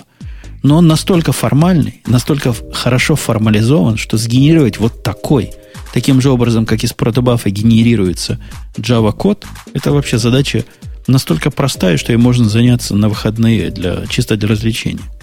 Ну вот здесь вот главная проблема это то, что используются стринги. Как только тебе понадобилось отрефакторить, там, поменять name на first name, у тебя сразу вот эти стринги тебе вылезут боком. Конечно, поэтому я говорю, мы не будем с головы это писать. Если бы написали с нуля, получился бы еще один J-джук. А мы Да. напишем из штуки, которая уже всем этим занимается. Валидацией занимается, типизацией занимается, в runtime е, в compile-time проверками занимается. Называется Protobuf. Мы из нее это напишем. Понимаешь? Слушайте, вы о чем сейчас вообще говорите? Вы понимаете, вы, вы сами-то куда ушли, нет? С трудом. Я уже забыл, с чего мы начали. А какая была тема? Какой был Не вопрос? за данных. Не, вы, вы, конечно, мастерски совершенно ушли в священные войны двух джавистов. Вообще очень увлекательно вас было слушать. Я теперь понимаю, как выглядят разговоры Emacs против Вима. Аргументи- аргументация примерно та же. Мне просто одно интересно было. Вот если бы дальше вас отпустить, вы бы дошли до сам козел, нет? В нашем мире до сам козел не доходит. У нас начинается битье морд. Нет, там Ой. до Гитлера сначала Гитлер, а потом битье морд. У нас Ну, в компании, come on. Бобок, Бобок, в компании Не, а вот, у нас кстати, мне- два простите. каратиста. И когда мы принимали меня, ну, реально, знаешь, martial вот эти, ну, мартел, как они называются. Да-да-да, да. Martial Arts, да. Да, и они, когда меня принимали, мне честно рассказали, что вот предыдущего чувака, который сидел на моем стуле, они почти убили. За что? Как-то он... Как ни за что, по-моему. И после Слушай. этого... И, и удивлялись, что после этого он с ними перестал разговаривать. Пистолет. Ты скажи, Вы- что у тебя есть ну, а я пистолет. что сказал, по-твоему? Не, надо не пистолет, надо сказать, что чисто исторически ты из страны, где у президента какой там девятый, десятый дан уже. Или какой там 100-500. Не-не, Нет, я, это я- не- это я не им револьвер Скажи, показал и рассказал про то, что скоро у нас ношение будет, и заставил, не поверьте, заставил в нашем, есть, знаете, такая company book, в котором правила рассказаны. В, этом, в этой книге было написано, что приносить огнестрельное оружие на работу нельзя. Я указал начальству, что вот это входит в, в проти- в противоречие с Конституцией. И вот как у нас разрешат, значит, необходимо этот пункт убрать, и мы этот пункт убрали. Так что теперь никто не... Все, все тихо, все ровно. Иди знай, что там у меня в сумке лежит. Знаешь, в каждом шоу иногда э, принято делать такие как бы возвраты назад, знаешь, такой флешбэк, да, вот возвращаясь к началу выпуска, ты знаешь, что э, Реймонд э, в свое время на одной из линуксовых попоек демонстрировал свое умение тайквондо. У него черный пояс. Это Эрик, который вот, который про базар. Мне вообще вот эти чуваки, которые тейквондо знают, кажутся лузерами, которым не хватает денег на пистолет. Да ладно, ну может ты не успеешь из сумки его достать, если они каратисты Да-да-да, он, вдвоем. он к тебе бежит, бежит, вот это руками делает, а ты не успеваешь, у тебя зацепилось за резинку Ты, пони- трусов. ты понимаешь, он довольно часто ездит по разным странам. В частности, я его видел в Германии. Ам, там, понимаешь, ношение огнестрельного оружия запрещено. Ну так не надо в Германию ездить. Я понимаю, что не нужно выезжать вообще из Штатов. И Конечно. вообще самая дальняя страна, в которую нужно ездить, это какой-нибудь Ванкувер, вот там, да, в какую-нибудь туда, в Канаду. Туда тоже ну, нельзя, по-моему, провозить. Да, провозить не... О, видишь как. Ну вот поедешь ты в Канаду. Придется на месте у братков покупать. Тоже логично. Ну вот Тоже прям сразу, чтобы подойти к этим браткам, ты такой, как каратист, начинаешь вертушки выделывать. А, во, как это? Ключ на 32 еще нужен. В сандалях огромных ключ на 32. 32, кстати, довольно маленький ключ, если что. По размерам. То есть, в смысле, есть еще газовый разводной, он гораздо интересней. Биду тогда А. уж сразу. Да. Не, биту нельзя, это не спортивно. На улице не нашел, а так ключ газовый нашел. Давайте под завязку, под самую завязку, совершенно скандальную тему. Один чувак, один чувак написал статью, почему он возненавидел Stack Overflow. И я ее настолько часто везде встречал, что не могу ее с вами не обсудить. Майкл Т. Ричет. Почему Рих- он... Он, он Рихтер. Рихтер, да, Рихтер. Да, я знаю такого чувака. Ты знаешь да. Рихтера? У него там тысяч, 14 тысяч поинтов. Что по сравнению с моими четырьмя, конечно, много. Но, правда, Так. я, я ни разу не отвечал. Нет, отвечал один раз. Наверное, за это и дали. У него большая такая телега, где он рассказывает, почему Stack Overflow это полнейший отстой. И после этой телеги идет огромная простыня холи воров, почему он козел. Ну, как обычно. То в есть этой не про Stack. Overflow, да? А почему он козел? Конечно. Почему он козел? И что с такими козлами надо делать? Кто читал? Ну, я не читал, но ты нам сейчас всем расскажешь. Он говорит, что так. Он, значит, в списке 3% самых активных контрибьюторов. Он набрал 14 тысяч поинтов. Был э, членом почти 4 года. И после этого два года уже, значит, не член. Рассказывает он, за что он не любит, значит, Stack Overflow. И, в общем, разумные такие у него доводы здесь. У него три проблемы, если, если их суммировать. Во-первых, учит плохому. Во-вторых, плохая система наград. Ну, то есть, печень, печенюшки не за то раздают. И плохое комьюнити. Слушай, ну, благодаря, как это, пользуясь его логикой, нам нужно было прикрыть радиот примерно после второго выпуска. Подожди, педагогикой у нас все в порядке. Мы хорошему, Нет. мы только хорошему мы, учим. Мы хорошему, да. У нас в чате иногда такое творится. Да, а если плохого. комментарии читать, так там вообще просто Это, это номер три, это по комьюнити, нижний интернет. Это, без этого, ну, это как, да, это такой народ. У нас нет для так вас оно, другого да, народа. по-моему, еди... ну, как бы вот комьюнити Stack Overflow, оно самое большое. То есть это единственное, ну, не единственное, но огромное комьюнити, которое есть. И вот он говорит, что оно плохое. Ну, а другого нет. Скажи, а вот он там про педагогику говорит, что есть такое, ну, не знаю, не только английская, просто поговорка, что дайте человеку рыбу, он будет сыт на день, научите его ловить рыбу, он будет сыт всю жизнь. И Stack Overflow, по-моему, оно и замышлялось как такая штука, которая дает рыбу, то есть ты находишь ответ на свой вопрос. И нет, это, это на самом деле ошибка. Stack Overflow изначально и до сих пор это средство для того, чтобы показывать другим, как ловить рыбу. Тебе а как ты, никогда, как ты в тебе этом почти, смысле показываешь? Тебе, тебе почти никогда не решают твою конкретную... А, ну, ты пользовался Stack Overflow? Ты вообще там активно участвуешь? Ты же знаешь, да, что получить ответ за 15 минут, как это обычно нужно, никогда не бывает. Поэтому ты я приходишь... ничего не спрашиваю. Да, ты приходишь ну, на вообще да, я тоже никогда ничего не спрашиваю, я прихожу туда из Гугла, когда... Вот, Почему? понимаешь, ты на самом деле не член комьюнити Stack Overflow. А так бы ты знал, что обычно там приходят люди. Приходят они не с типичной задачей «у меня тут в PHP 2 плюс 2 не складывается».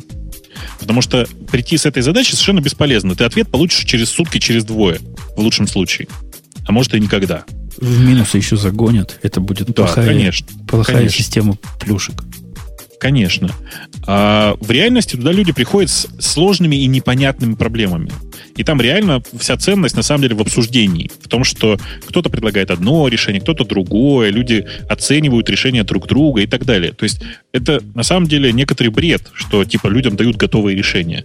Потому что а готовое решение... У тебя это в Яндексе какой-то другой Stack Overflow? Ну вот, кстати, да, я тоже не узнаю Stack Overflow. Мне кажется, что там есть разные проблемы, но проблем очень простых и 2 плюс 2, и ответ ты получишь через секунду, потому что там как раз вот плохая система плюшек, ну и вообще там... любая система плюшек форсит людей, чтобы ну, заниматься карма и так далее. В общем, и люди очень, ну как, кто-то отвечает на такие легкие вопросы и в надежде заработать плюсиков, и ты его Конечно. очень быстро получишь. Там есть манчкины. Там есть манчкины, которые занимаются исключительно тем, что отвечают на самые простые вопросы.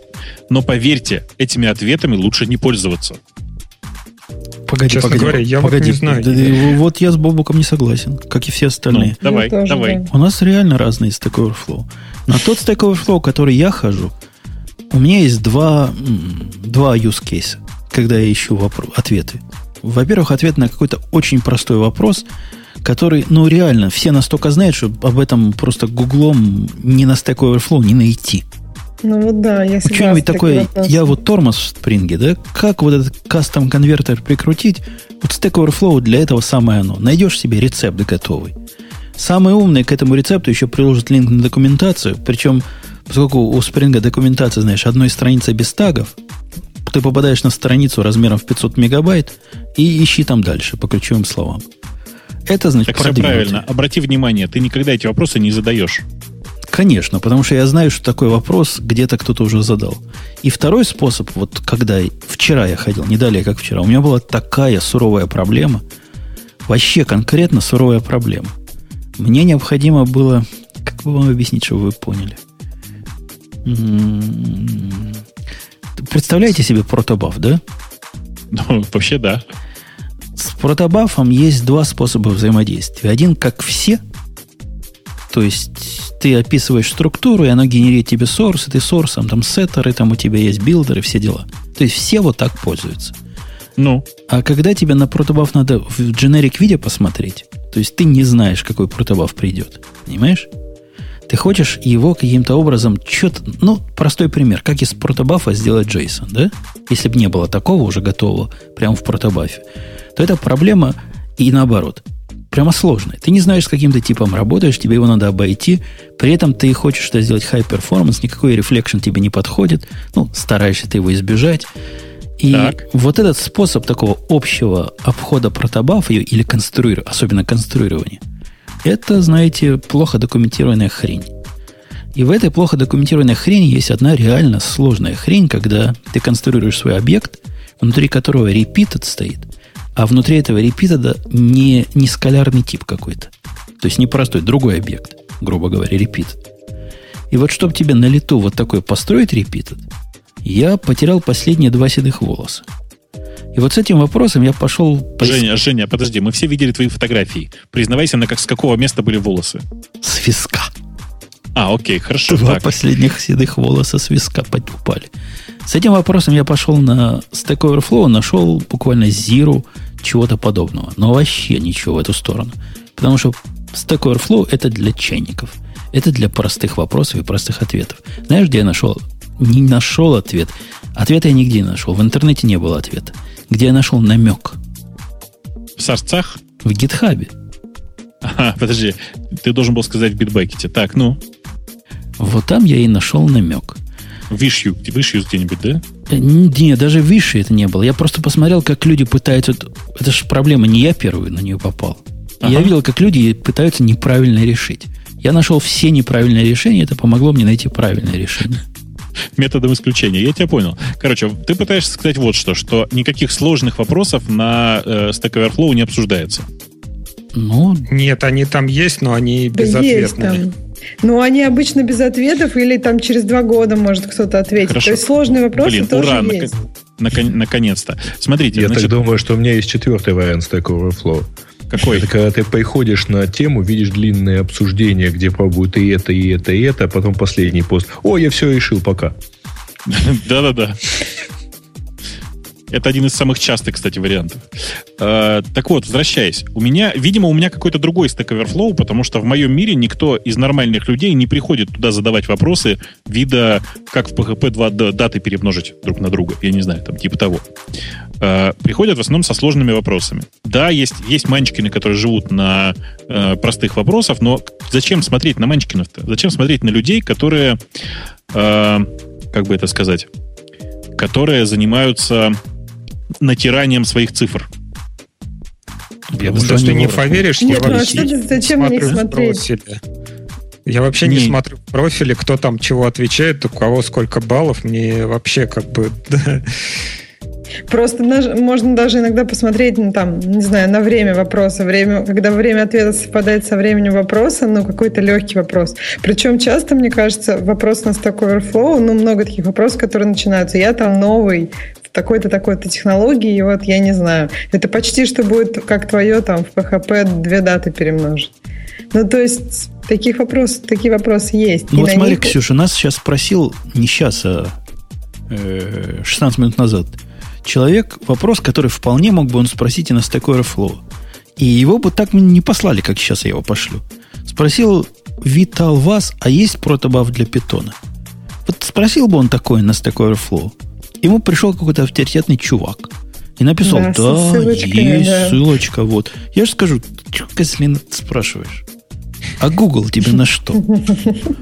А там так нельзя, понимаешь? То есть это плохая педагогика. Это и есть плохая... Я сейчас провел хорошую педагогику. В следующий раз там Витал иногда тоже. Подумай. Там дупликейтят, дупликейтят иногда, иногда ругаются на такие вопросы. Но я, правда, такое редко видела. Но иногда забавно, когда кто-нибудь там приходит как раз из папок э, с такой шоу и говорит, вот, как можно, как вы достали со своими глупыми вопросами. Примерно как ты. Говорит, идите в Google. И все плюсуют. Плюсуют. Ну, ну это как этот. На американском форуме тебе помогут, на немецком расскажут, где найти, на русском расскажут, какой ты одаренный человек. Вот, поэтому для нас, как, скорее всего, для русских, вот это понятие, что к тебе кто-то пришел что-то спросить, и как его можно не послать на, то есть это, это вообще, как можно не послать? Это такое.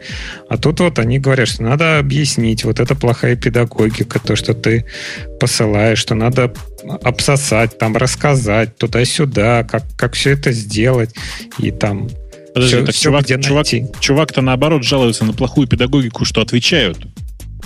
Так нет, ну опять Я, кстати, с ним согласен. Правильно, что правильно, что это плохая педагогика.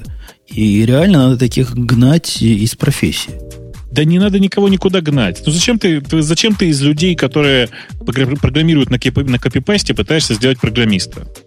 Мне кажется, что это как раз должно быть вот вторым пунктом системы наград. То есть на легкие вопросы просто не надо давать особо, ну, никаких практически плюсиков, и не будет никто им отвечать а на эти легкие вопросы. он легкий вопрос? А, ну, там же плюсуют эти вопросы. Ну, тоже система рейтингов определяешь, легкий или тяжелый. То есть если вопрос ну, ну вот если тебя спросить, там, не знаю, атомный вес урана, там, например, да, для тебя это легкий или тяжелый вопрос? Ну, вопрос, который гуглится в одной строчке, ну, первый ответ в гугле без Stack Overflow, я думаю, что это можно это, считать это, легким вопросом. Технически не просто понять, дал ли тебе Google ответ или нет на это.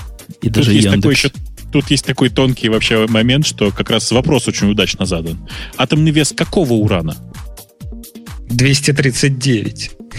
А почему 239?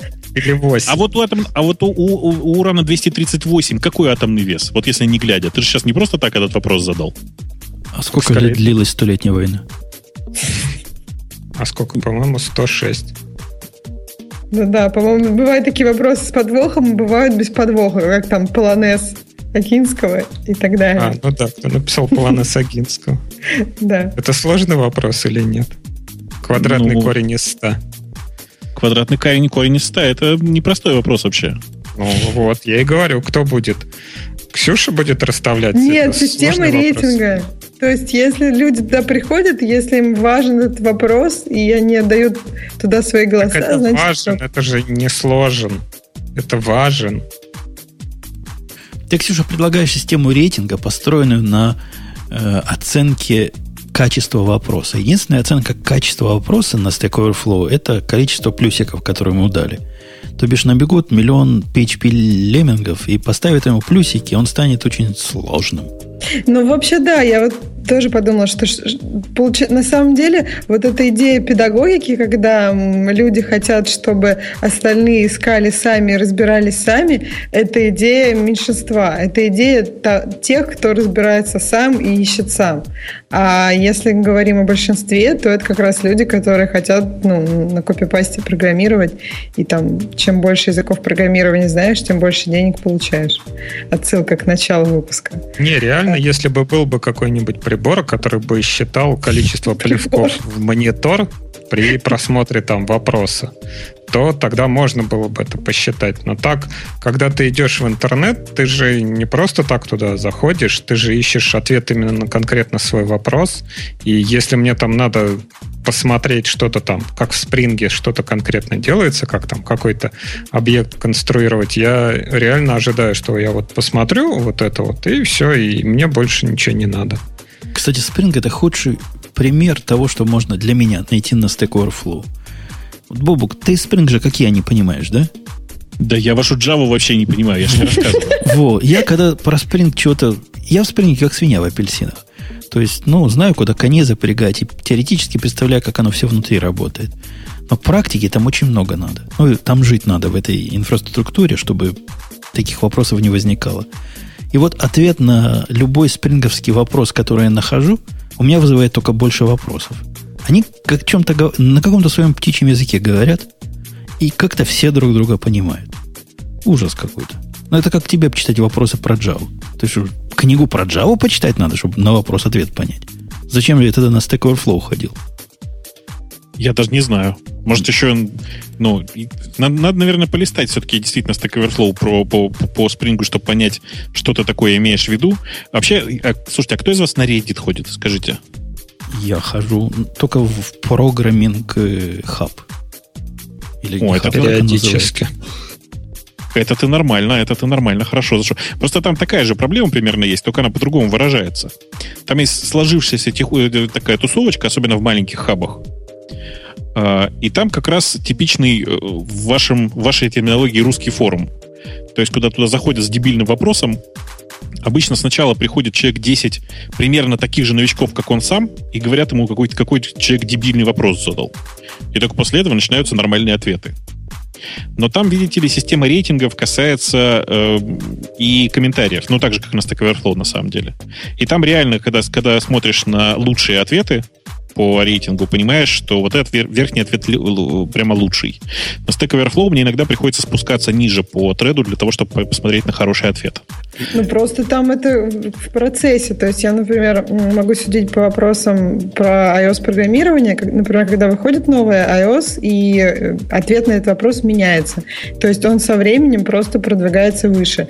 То есть он вначале там последний, потом его плюсуют, плюсуют, и потом у тебя будет ответ, который для самой новой новый iOS в итоге выше всех. Но в какой-то, ну, в начале он будет где-то внизу, да.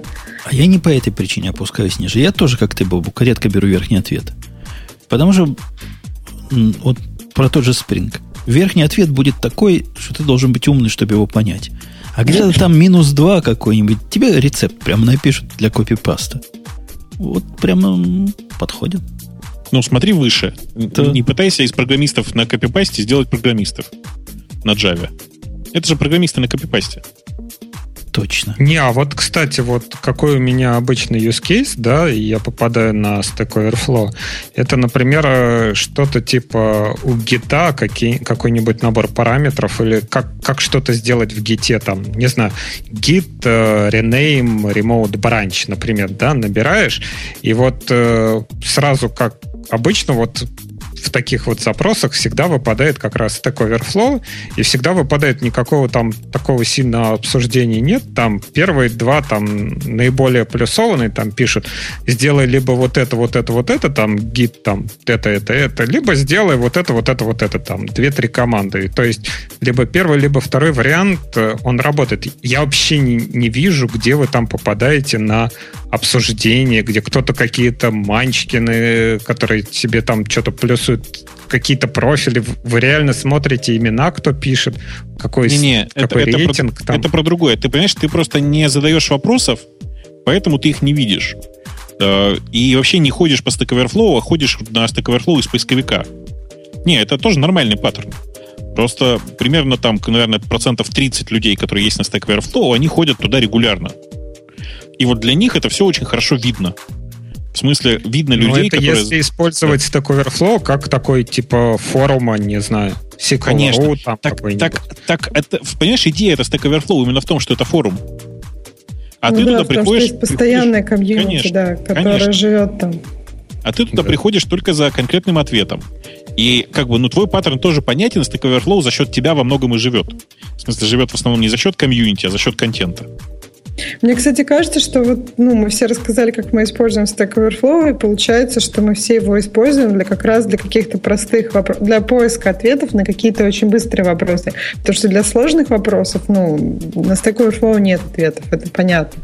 Вот, поэтому, может быть, не такая, это и не есть плохая педагогика, это просто для людей, которые, ну, вот, это, это не моя область, там, ну, или, например, мне нужно быстро узнать ответ на этот вопрос, и поэтому, может быть, это это и, и нормально в каком-то. Так с кем не поговоришь, всем, у всех Stack Overflow как-то не совсем тот способ, которым кто-то другой им пользуется. Как, нет, там где реально какие-то люди тусуются, там действительно комьюнити, типа как на Хабре есть. Мы просто вне вне этого интернета. Большинство людей вне, ну, вне этого. Как раз большинство людей приходят просто за контентом, а не тусуются там все время. Ну, слушайте, вот, мы кстати, статистикой да, этой а... не обладаем, но, скорее всего, там процентов, наверное, 60 на 30 точно так же. Да, а? Чего? А вот, кстати, Хабр, ну, я вот не знаю реально, ну, может, у меня именно паттерн отличается, но вот Хабр реально там как такой вот там реально как тусовка, да, там есть комменты, там туда-сюда, и там контент, он не такой как бы короткий, где вопрос-ответ, да, там больше статьи, какие-то переводы, но в комментах иногда можно почерпнуть гораздо больше, чем э, там в самой статье. И при этом, ну, не знаю, там больше идет какое-то обсуждение, может, потому что он русскоязычный, для меня это как бы более нативно получается. Но если брать про такое техническое обсуждение в инете, то Хаббер как раз именно тот ресурс, где идет обсуждение, а Stack Слушай, Overflow как раз ответы на какие-то вопросы. У Хабра есть свой раздел с вопросами и ответами. Он называется Тостер. Мертвый. Ты можешь туда зайти, зайти и посмотреть. Ну, да, он мертвый. Там никого нет. Так он недавно, по-моему, запустился, но как-то они его так, Пару лет, наверное, не смогли. Уже. Да, недавно они просто это... не, недавно, да. по-моему, как-то особенно пиарили, но, по-моему, от этого он не стал живее. Да, по-моему, никак они его не пиарили, и оно как есть, так и есть. То есть ничего там нового не появляется, то есть народу там просто нет. Но опять же, вот с твоей точки зрения, да, там обсуждение, ты говоришь, что у тебя какой-то особенность такой Overflow, где идет там супер обсуждение. Хабр, ты у тебя ты используешь точно так же? У тебя а в Хабре, а в Хабре я не читаю комментов. Принципиально не читаю комментов. Ну, кстати, вот я тоже, на самом деле, чтобы там найти в комментах что-то полезное, кроме ну, информации самой статьи, это надо, это будет очень много лишней информации. Ну, то есть, ну, конечно, смысле, нужно будет прочитать все комменты. Да, нужно прочитать все комменты, куча всего там будет, ну, не очень для тебя интересно, какие-то, может быть, крохи будут интересны. Если ты, как бы, да, если ты часть этого комьюнити, ты знаешь каждого там человека, и тебе интересно, что он скажет, это может быть хорошее времяпровождение для тебя. Но польза этих комментов глобальная, если тебе просто нужно узнать что-то еще по сути, она, мне кажется, переоценена. Я вообще на Ники не смотрю. Ну, или что я не знаю, на что тогда что смотришь? на Хабре, ну, нигде, на, даже... ну вот комменты какой-то технической статье, там куча будет лишнего, согласись. Там все по сути, по-твоему, или, или что? Ну, чаще всего там, э, ну, там, если брать какую-то техническую статью в блоге, там процентов, э, не знаю, 60 будет, а вот у меня не работает, да, вот как вы написали, это сразу пропускаешь. Ну, там бывает там ссылки, э, как бы, а вот тут вот еще есть вот такой там фреймворк, а вот тут еще есть такой фреймворк, да. Ты просто как бы бэкграунд таба открываешь, ну, да, переключился, посмотрел, ну, если с первого раза не понравился, ну и фиг с ним. А так, по большому счету, как бы вот этот разум, да, потому что нет в интернете такого гения, который напишет вот одну статью, да, и вот в ней он соберет всю всю сокровищницу знаний, все ссылки, которые нужны, там все, все вот ты, в одной ты опять статье наш подкаст будет. обижаешь. А мы кто Конечно. с Бобуком?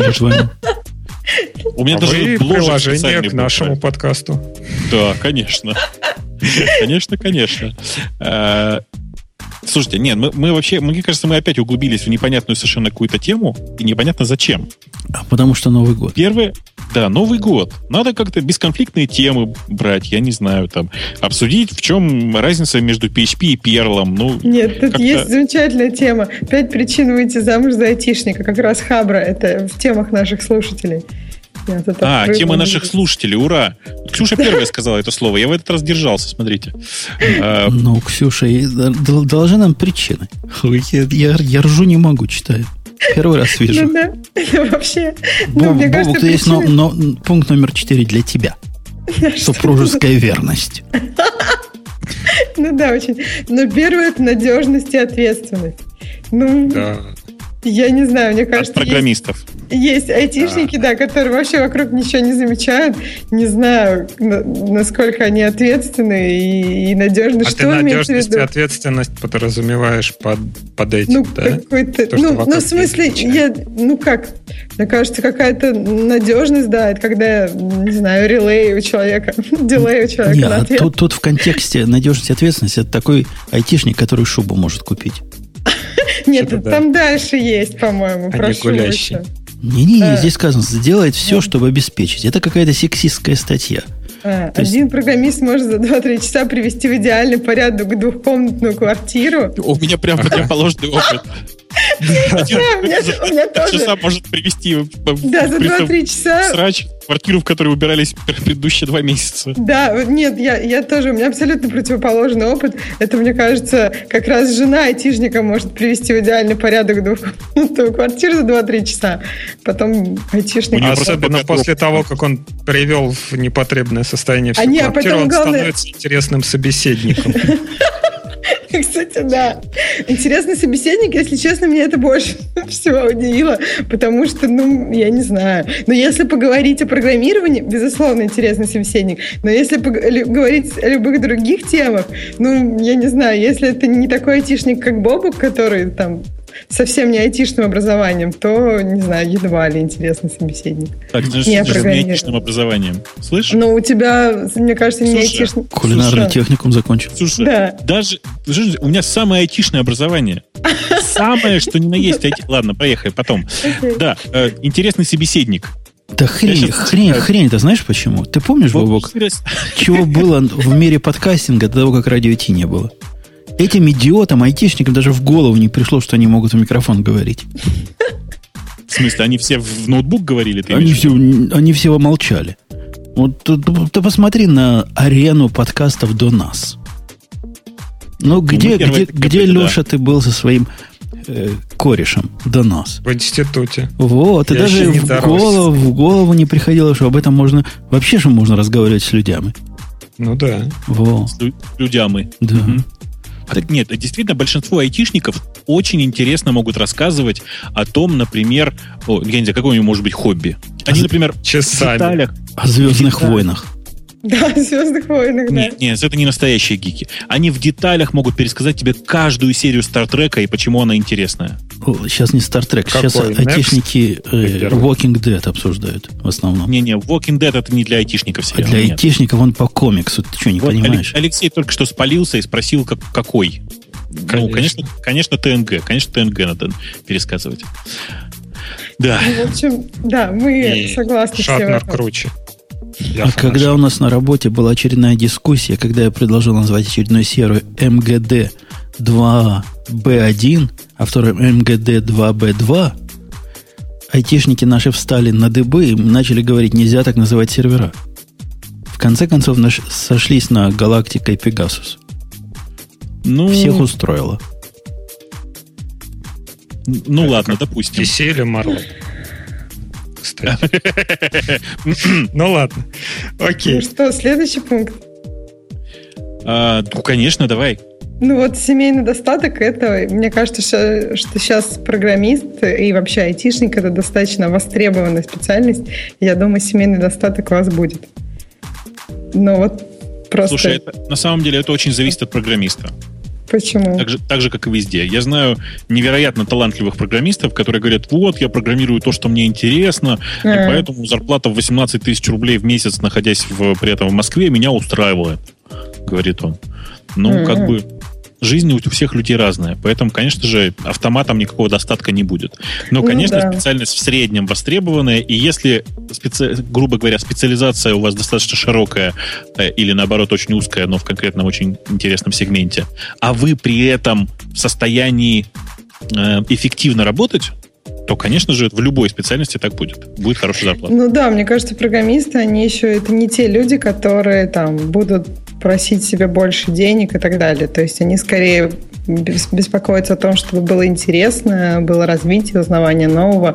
Ну, как бы деньги это, это, это хороший плюс, но да, выбирая между интересным и деньгами, программист часто выберет интересное. Но мне кажется, это нормально. Работа, ну, работа же занимает очень большую часть жизни. И если ты делаешь то, что тебе не интересно, то непонятно. На последние три работы, Ксюша, меня взяли в том числе, но не исключительно, но в том числе и потому, что я просил зарплаты больше, чем все остальные, кто к ним приходили. Вот реально, Это... потом мне он говорил, чувак, ну, говорит, ты, наверное, крутой, раз ты столько просишь. Так ну, что, кстати, так что да, мы есть не такая манса, что типа, когда приходит там, не знаю, просят мало, то, ну, наверное, он такой скромный и плохой программист, он не ценит себя. Да нет, вообще... у них просто с математикой плохо. Вот эти программисты, я учил многих тут, как зарплату просить. Я им объяснял, вы понимаете, часто придешь на работу, как дебил, 80 тысяч попросишь, а потом ты начнешь получать увеличение в процентах. Ты в процентах понимаешь, спрашиваю я его, ты понимаешь, что от 80 тысяч проценты, сколько бы ты вот. не рос твой по 10 процентов, долго расти будет, если бы ты сразу 120 попросил. Ну, это ваша специфика, потому что в Москвах там считают, если ты 50% не получил там при переходе с одной должности на другую, то ты лох. Я не знаю, это, наверное, в Это- вашем Java мире в Москвах, потому что у меня Ну, это очень уж, ну, в много Java. опыта, опыта про, ну, с, так- с такой же историей в Москвах, и тоже растешь процентами. Но если ты в рамках одной... Не, в рамках находишься- одной компании, то ты не растешь совсем. А, ну, в Java можешь так, растешь только при 2-3 переходе, года, да? да? Java программист там сидит 2-3 года, не растет совсем. Ну, там накидывают, там, не знаю, На По-любому. Да, Инфляция. не, инфляция это слишком круто. Инфляция там сколько? 10% это слишком круто. Там накидывают, ну, не знаю, там на пиво, да. Но так ты не растешь совсем. Но потом через там года 2-3 ты идешь и получаешь 50 сразу. Как-то странно. Почему? Компании не заинтересованы в том, что сохраняет себе хороших сотрудников. Нет, они заинтересованы, они жадные просто. А, и им проще следующего взять на плюс 50%? Нет, а потому что вот как бы у тебя, ну даже если растет по чуть-чуть, да, то инфляция там, ну не знаю, 10%, реальная 15-20, да, и работодателю объяснить, что надо повышать там, ну, индексировать, допустим, да, там, там на 10% каждый год, то такие говорят, ты что, баран, что ли? За что ты что, на 10% больше стал приносить какую-то пользу? Строчек писать. Ну, Что это за хрень? Вот сиди, ты, мы тебя взяли там на какую-то там зарплату, не знаю, там, на 10 тысяч, да, вот сиди на ней, у нас он там голодных ртов на улице бегает, которые за 8 это смогут. Так что ты сиди, сиди, и вот так вот. А через года два уже как бы и смысла нет, потому что зарплата сильно просела от инфляции. Уже как-то просить там, не знаю, 20-30%, ну, как-то говорят, да ты че, баран, что ли, такие у нас тут сидят по 10 лет никто не повышает. А, давай. Ну и Ну, говоришь. так подожди, а ты сейчас, ты сейчас, вот ты сейчас говоришь, ярко демонстрируя, что это плохо. Я вот как раз представитель тех начальников, которые никому автоматически зарплату не индексируют. Ну, так Нет, и вопрос не говорю, что автоматически. надо Если ты хочешь кого-то- Задержи... Ну, то есть, если человек х- хороший, и он хочет там чуть больше, хочет на 10% Если в год, человек приносит больше пользы или стал больше значим, это автоматически должно приводить к повышению зарплаты. Другой причины для повышения зарплаты на самом деле нет. Ну, почему? А то, что он стал меньше фактически получать, разве не является? Меньше фактически получать, э, ну, в смысле, это как? Это как? ну, меньше причине? может купить мясо Выросли цены на хлеб. Да. и бензин. Выросли, выросли цены на хлеб, это не значит, что он стал меньше получать. Если он при этом автомати... если он при этом за год не, условно говоря, не стал для меня на 10% ценнее, он не получит повышение зарплаты. Если человек не развивается на работе, а просто продолжает делать все время одно и то же, то мне этот человек не очень интересен. Ну, Нет, ну, есть такие позиции, на которых да. и развиваться там, ну, ну да, Например, это, Да это нет ересь, я, конечно, несу. Ну, ну допустим, Нет, там какая-то ваша джира, нет. да? Да Ну нет, хорошо, нет, вот джира есть нет. чувак, там пишет плагины для вашей джиры, да? Куда ему развиваться? Типа на Да что? Да перелазить? ты что?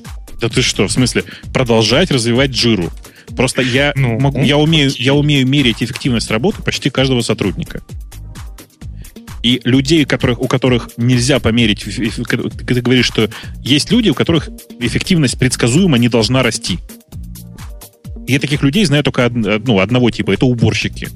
Я Слава вот богу, я даже им не занимаюсь. уборщиков. По-моему, уборщиков тоже можно. В любой, э, вообще в любой стезе можно развиваться. Можно думать, как это сделать эффективнее, как это сделать лучше, как там сделать за меньшее время, если, например, ты уборщик, скажем. Ну, то есть в, в любом деле, которое ты делаешь в своей жизни, можно всегда развиваться. И... Вот смотри, вот ситуация, да, есть чувак, да, он пишет плагины для джиры. И, ну и сопровождает сейчас там вот какие-то плагины, да. Вы настроили ваш workflow там, что-то сделали, да, он А, там ты развиваться просто- с точки я понял. зрения там, не Я знаю, понял. кластер Ты, ты просто, ты просто не про нас говоришь просто. Я, до меня дошло. Ты говоришь про ситуацию, в которой можно просто сказал слово джира, понимаешь? Не-не, Так я просто-. Ну, У нас просто дело в том, что у нас люди, которые поддерживают джиру, они ее переписали уже, наверное, процентов на 60. И если она при этом э, не падает, э, то это, вообще говоря, серьезное повышение эффективности их работы. если джира перестала падать э, чаще, чем раз, раз в день, это очень большое достижение для этих людей. Ну окей, вот смотри, ты взял меня на работу, да, вот с 1 января. Да, ну. у меня задача написать там какой-нибудь кастомизированный workflow для Jira, да. У вас она ну. там сейчас падает раз в неделю. Я написал workflow, она там э, падает точно так же, как падала раз в неделю, но при этом workflow был там супер крутой. Как ты оцениваешь мою эффективность? Очень просто. Я, я оцениваю эффективность по количеству выполненных, выполненных поставленных задач. У меня есть очень Окей, простая я схема. Я выполнил одну там задачу да, за, за этот месяц. Достоин я того, чтобы мне за этот месяц повысили зарплату? Нет, нет, нет. Так, так не бывает. Зарплата повышается нет, в перспективе года, скажем. Ну, хорошо. Допустим, такой большой workflow, который я делал там этот год. Да? Если ты, если а, ты делал workflow... Это твоя зарплата на самом деле. Конечно ты за, эту, за это получаешь зарплату. Так Если вот я ты и говорю, да, я получаю супер это... выше головы, ночами писал workflow, еще один workflow, которым никто не просил, и потом принес, и все стало замечательно, но окей, ты совершил подвиг, ты получишь бонус, например, за год или квартальный. Вот. А вот ну, если ты... Э, не, э, ребят, вообще вы, э, там, извините, у менеджеров-то этой темы нету, потому что там все понятно. Да-да-да, у менеджеров такая, Конечно. такая штука там на четыре части а, разделенная. Там Слева эффективная, справа еще какая-то хрень. Женя, а еще они приговаривают, что изучал. финансово это не мотивация. А, да. а подожди, а еще менеджеры ага. любят говорить Сереж, так. Обязательно, чтобы 5%, чтобы 5% персонала Значит, обязательно, чтобы были неудовлетворительны. Стоп. Во-первых, э, механизм, э, вот то, что вы говорили про инфляцию, этот механизм э, кстати говоря, не знаю, как при капитализме, при там, социализме и там, в нынешней российской экономике такой механизм есть. Он называется индексация. Проблема в том, что он опирается по закону, то есть по закону любая компания должна индексировать зарплату в соответствии с индексом инфляции. Проблема да. в том, что индекс этой инфляции составляет какие-то доли процента в год. И даже если по нему индексировать, ну, это, в общем, никто не заметит. Не, ну он там официально где-то что-то 3-4 они как-то за год хитро считают, ну, да, но это все равно меньше, чем реальный рост цен. Э, извини, ты предлагаешь каждой компании заниматься расчетом индекса потребительских цен? А, а потом к этой каждой компании пойдет налоговая и строго спросит, а что это вы людям столько денег начали? Э, что это вот у вас вот тут такое? Не забывай, что все расходы любой компании тщатель, довольно тщательно вот в этих реалиях исследуются, потому что они приходят а, как бы так сказать. Ну, потому что они то есть, если компания будет поднимать просто зарплату сотрудникам там раз в год на сколько-то процентов, э, ну, в смысле, с таким объяснением, что они стали лучше работать, то придет налоговая из-за там двух процентов поднять Нет, если компания зарплаты? пойдет и э, возьмет и поднимет зарплату с объяснением, ну, вот тут же инфляция, а, и ну, ткнут пальцем и скажут, извините, а, ребят, но это не инфляция. Это раз. Ну, Слушай, ну в России вообще... объяснение... А, это, это, бы... ну, я сейчас скажу еще более страшную вещь. Это ересь какая-то, потому что ты ты коммерческая mm-hmm. компания, ты сколько захотел, я плачу там 100 рублей, да, я, я захотел, я плачу 200 рублей, какая мне хрен разница? За счет своей Кто... прибыли делай все, что хочешь, но в тот момент, когда ты залазишь в валовые расходы, то есть себестоимость продукта, вот тут приходит налоговая, потому что все то, что ты вписал в налоговые расходы, ты с этого не платишь налог на прибыль. Ну, Не, согласен. вот ты, ты говоришь Поэтому... про налоговую оптимизацию, за что тебя хватает. Какая в сущности разница? Речь-то а, о другом. Я вам скажу другую вещь, которую вы, видимо, совсем, так сказать, не готовы услышать. А, так вот, ребят, если компания платит людям больше, а, э, повышает людям зарплату больше, чем эти люди, э, условно говоря, наработали, она прогорает. А, в экономике это звучит так. Развитие компании возможно в том случае, если рост заработной платы э, меньше, чем рост производительности труда этих сотрудников. Вот на этом месте позволь, позволь, сидел позволь тебе уточнить. Сидел, ты крутил ты 8 часов гайку на 15 ключом на 18. Совершенно неважно. С точки зрения руководителя, ты должен заработать компании больше, чтобы она заработала больше. Погоди, дорогой, погоди, дорогой. Вот, это, вот эту логику я видел просто глазами своими двумя, всеми, даже третьим глазом видел, когда к нам в нашу бывшую корпорацию пришло новое начальство. Вот с таким подходом. Давайте вот так посчитаем, а потом наведем проценты, потом посчитаем, сколько, какой вклад, значит, программиста в общий доход. И вся эта логика работает только в одном случае. Когда у компании дела не очень. Когда у компании начинается снижение доходов, начинают искать, собственно, может, мы много платим. Мы-то говорим о нормальной, здоровой компании. Здоровая да, компания, где программист... еще не гаянул, и поэтому мужик не перекосится. Где программист понятно. на рубль зарплаты приносит 100 рублей прибыли. Не знаю, 50 рублей прибыли. Гасси у тебя там... Это, слушай, хорошая компания. Конечно, а, конечно. Вот так и приносит. Хотя, хотя бы ну, там сотню миллионов зарабатывает компания? Ну...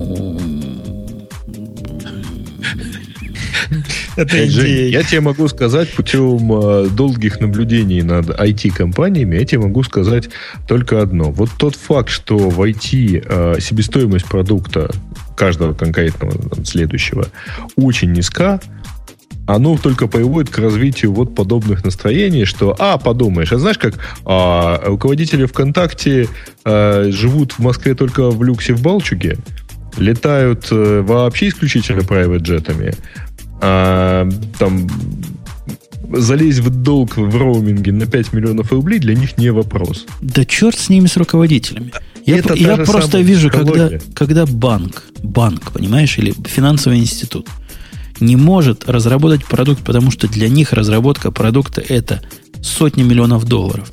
А мы, мы можем этот продукт разработать за 20 миллионов долларов. При этом работать будет три программиста три месяца. Понимаешь?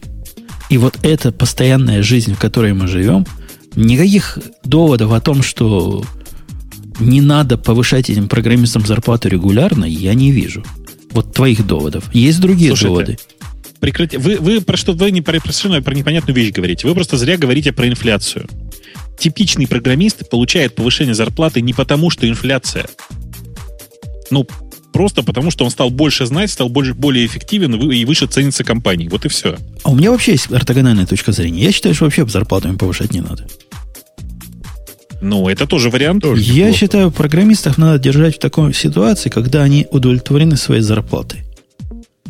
Они Подожди. должны быть удовлетворены. Зарплата должна быть достаточно. Если ее достаточно, ее не надо повышать. Если внешний мир поменялся, инфляция, шминфляция, не знаю, машины дороже стоят, Тесла новая вышла. Но в этой ситуации, да, действительно нужно поднять до достаточного. Но есть такой уровень, который нормальным человеком будет определен как достаточный, и человек не будет дергаться и не будет ничего лишнего ждать.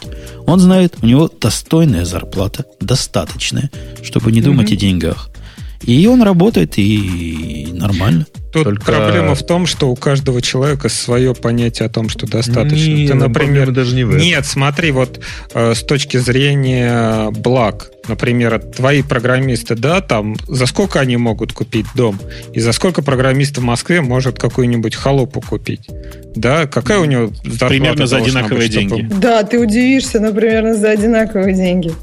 Я бы даже сказала, что эти деньги обычно пропорциональны почти зарплатам. Ну, ну вот. В смысле, конечно, именно так. Ну угу. вот да. Ну, в Калифорнии не пропорциональны, в других штатах То есть вы хотите сказать, что типа зарплата там, не знаю, 100 тысяч, да, и в пересчетах на квадратный метр площади это будет примерно то же самое, что в Москве? Смотри, вот давай. Там все сложнее немножко, там не с квадратными метрами, но если ты говоришь просто об уровне жизни, ну, примерно, что... Как у всех, давай, правильно. Да, уровень он, жизни, он будет, да, уровень жизни какой-то примерный, средний, вот уровень жизни средний там в Москве и уровень жизни средний в другом каком-то регионе, это будет примерно то же самое. На самом деле много статей, которые там показывают разницу, что вот я могу купить там какую-то убитую однушку на Тверской в центре Москвы, либо там какой-то дом э, на берегу моря. Этот дом на берегу моря будет на самом деле в каких-то очень вдали коммуникаций и так далее. Ну, то есть, если ты захочешь дом на берегу моря, но чтобы ты мог добираться до работы не два дня или не, там, не на private джете, то это будет то же самое, что в Москве за таки, такой же там уровень жизни. В общем, Погоди, вот... то есть, смотри, ну там, не знаю, средняя такая начальная зарплата 100 тысяч э, долларов там для айтишника, ну, не в Калифорнии, да, ну, не знаю, где-нибудь, не в Нью-Йорке, наверное, но в том Чикаго. же Чикаго. Вот. Это то же самое покупатель, по покупательной способности, что 100 тысяч в Москве для разработчика. Давай, 100 тысяч. Сколько стоит жить? Кому? Давайте, но... давайте, смотрите, все очень просто же. Ну. Жень, Во-первых, Жень, налоги сколько сейчас... сначала, да. Ты, ты мне скажи, Бобук, сразу, сразу к концу, сможет разработчик, работник, который 100 тысяч получает, купить в Москве дом, квартиру за 400 тысяч? 400 тысяч чего? Долларов. Такое, ну, цена, цена такая да, бывает. конечно, конечно, конечно. Пишется в ипотеку и пойдет покупать. Не, нет, да, зачем? 400 тысяч это квартира нормальная. Нет, вопрос еще квартира. немножко тут будет в процентах за кредиты, например. Если мы, вот проценты за кредиты, они, согласитесь, не связаны с айтишной зарплатой. Ну, то есть, если мы берем, как бы сравнивать проценты на кредиты в России и в других регионах, да, вот, вот тут будет проблема. А если мы говорим чисто о количестве денег, то, ну, примерно будет такое же. Тут достаточно в других регионах, в общем, общем, где есть коммуникация и есть возможность работать, вот это ключевое. Если тут есть возможность зарабатывать в этом регионе, например, там айтишникам, то там будут у многих людей большие зарплаты, соответственно, высокие цены на жилье. Погодите, ну, блин, у вас что, просто... это, с математикой. Ну вот смотрите, 400 тысяч дом, да, 100 тысяч годовая зарплата, да, за 4 года, ну, допустим, без процентов, да, 4 годовых зарплаты. Подожди, подожди, нет. 100 тысяч в Москве. Какой дом, какой дом за 400 тысяч? Это сейчас, это где? Дом за 400 тысяч. Жень? Ну, я, я же пытался выяснить, у вас за 400 тысяч дом можно купить? В области Чикаго за 400 тысяч можно купить дом, прямо дом. Нет, можно не в, не в области. Но в Чикаго никто не живет, там хуже, там я, дешевле я, будет. Я, я же тебе понимаю. подороже выбираю. Смотри, я выбираю просто... в хорошем пригороде, где белое население, хорошие школы, где не надо платить за частную школу 50 тысяч в год. Дом будет стоить от 400 до 450 тысяч. Ага, хорошо. Mm-hmm. Так, ну, смотри, 100 тысяч в Москве. Это... Не, не, подожди, подожди, подожди. Подожди, 100 тысяч в месяц. То есть в год ты получаешь, ты получаешь миллион двести. За 4 миллиона шестьсот, за, ну, ты также купишь квартиру.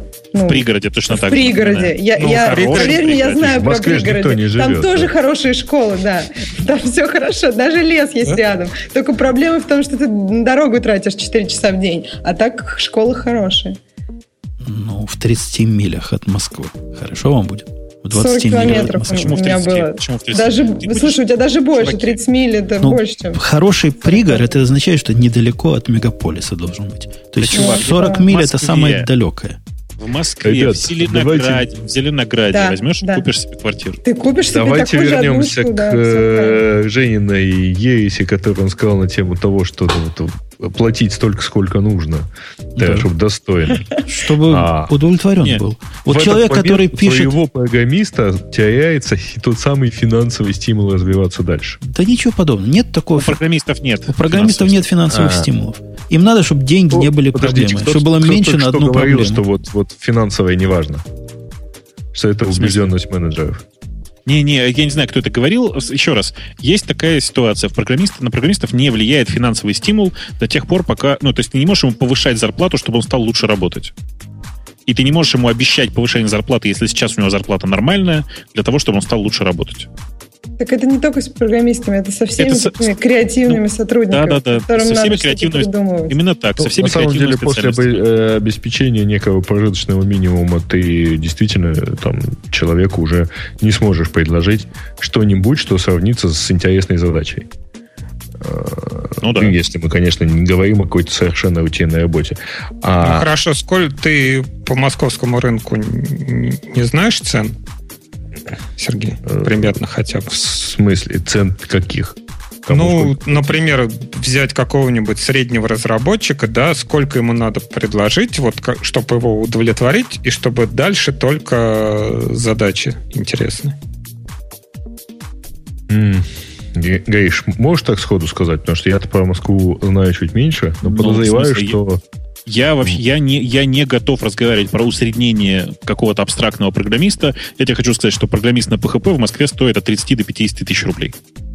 Ну да, мне тоже кажется, что это, это просто, это просто, степени. это просто раз, разнорабочие, которых, э, ну, про, которых не интерес, про которые неинтересно даже обсуждать что-то за, за пределами средней цены. То есть ты кидаешь типа 50, и дальше ему повышать не надо, Типа. Что? Я ни разу не сказал, что ему не надо повышать. Еще раз. Это я сказал, что не надо. Конечно. Ну, инфляция. Нет Вообще, там инфляции. кинул 50 тысяч сейчас там. Ну, И пусть, всё, пусть и он 50 сидит тысяч 10 лет. индексировано по инфляции. Забудьте об инфляции. Она только портит нашу математику. Да И- даже если она есть. если- здание. Конечно. Если, если я не вижу причины человеку повышать зарплату в течение двух лет, я самому подпишу, самому предложу уволиться. Подожди, а вот у меня вопрос по ходу. Вот ты несколько раз упоминал, ты видишь. А на основании чего ты видишь, тебя спросил Алексей, ты как-то туманно ответил. Просто, ну, потому что вы мне не дали ответить. У меня есть объективные метрики для всех. Да, объективные да. с точки зрения меня, конечно. Да. Не забывайте. Да, слушай. Ну, у меня есть просто четко, четко замеренная ценность каждого проекта, которым каждый человек занимается, э, четко замеренное участие его в этом проекте. Я, к сожалению, слежу за происходящим во всех проектах, которые меня интересуют, и в связи с этим делаю соответствующие выводы.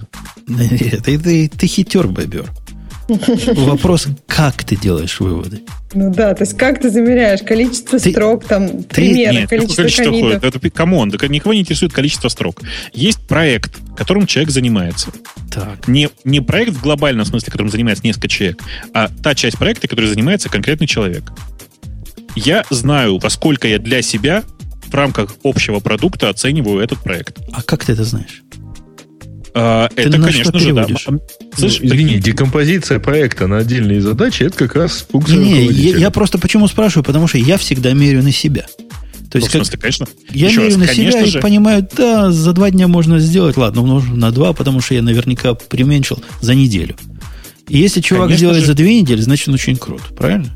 Ну, не совсем так. Я обычно считаю себя очень плохим программистом, поэтому думаю, что мне здесь делать две недели плюс еще на неделю на тестирование, это значит, что чувак Значит, должен за неделю справиться. Ну, понятно, ну то же самое, по большому счету, правильно? То Ну, есть по сути, м- да. меряешь на себя. Но А, главное, друг- а другого способа нет. глав- Прости. главное, вот главное, у меня главное, единственный, единый, единственный повод, почему чуваку поднять зарплату, потому что я считаю, поднимать не надо просто так, чтобы с рынком вместе идти.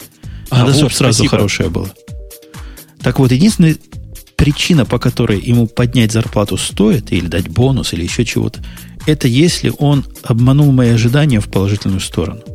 Не от того, что он сделал проект там как-то, как-то, как я пересчитал, а потому что я был уверен, он его будет три недели делать, а он сделал за неделю.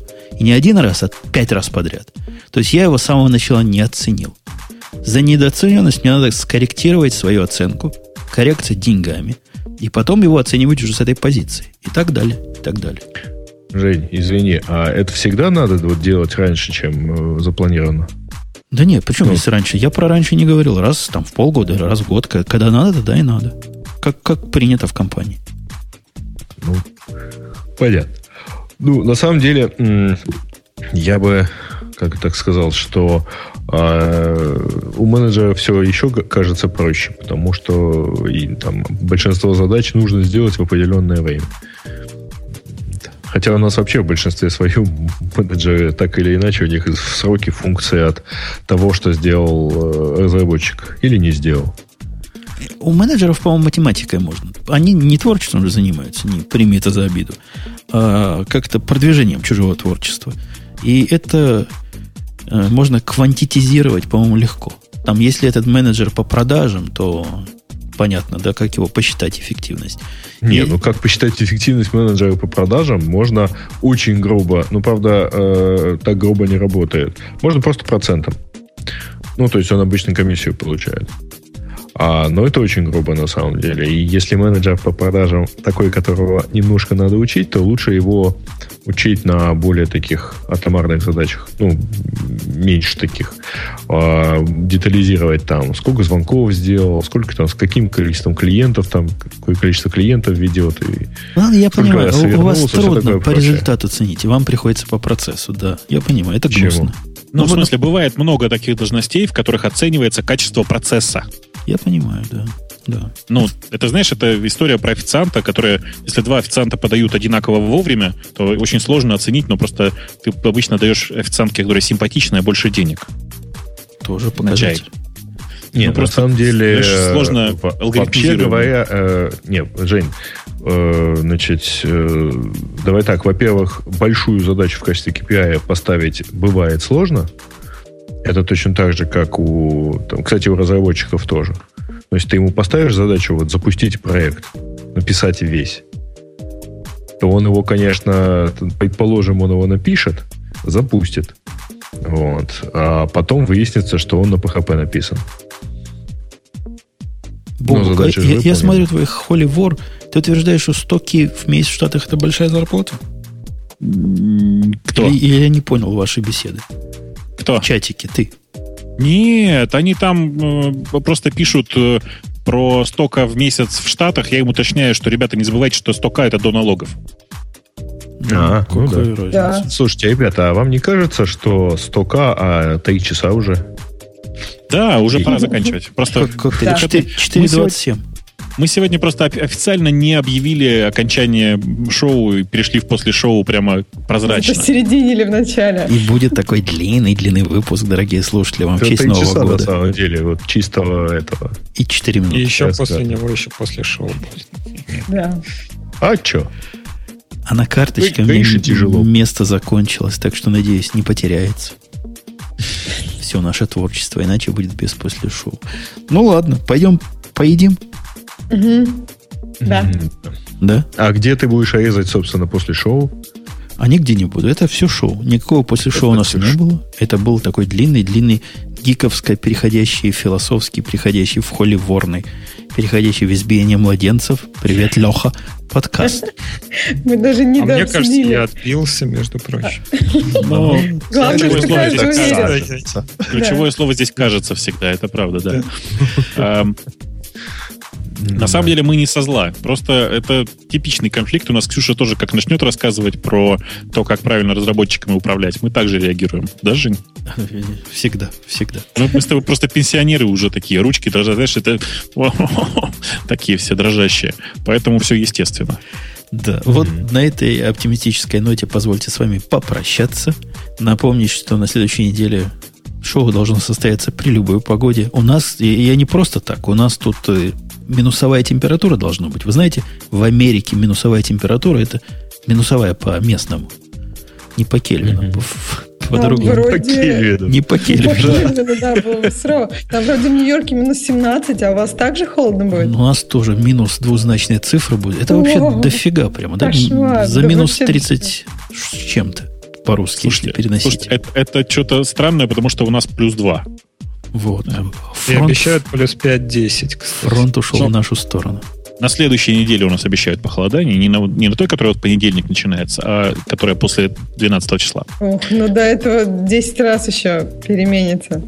Да, как, и может быть похолодание наступит раньше. Да, завтра. В общем, если не занесет снегом, если мы откопаемся, то услышимся с вами в то же время на том же месте, без гиковских тем. Всего пока. Пока. Пока. Пока.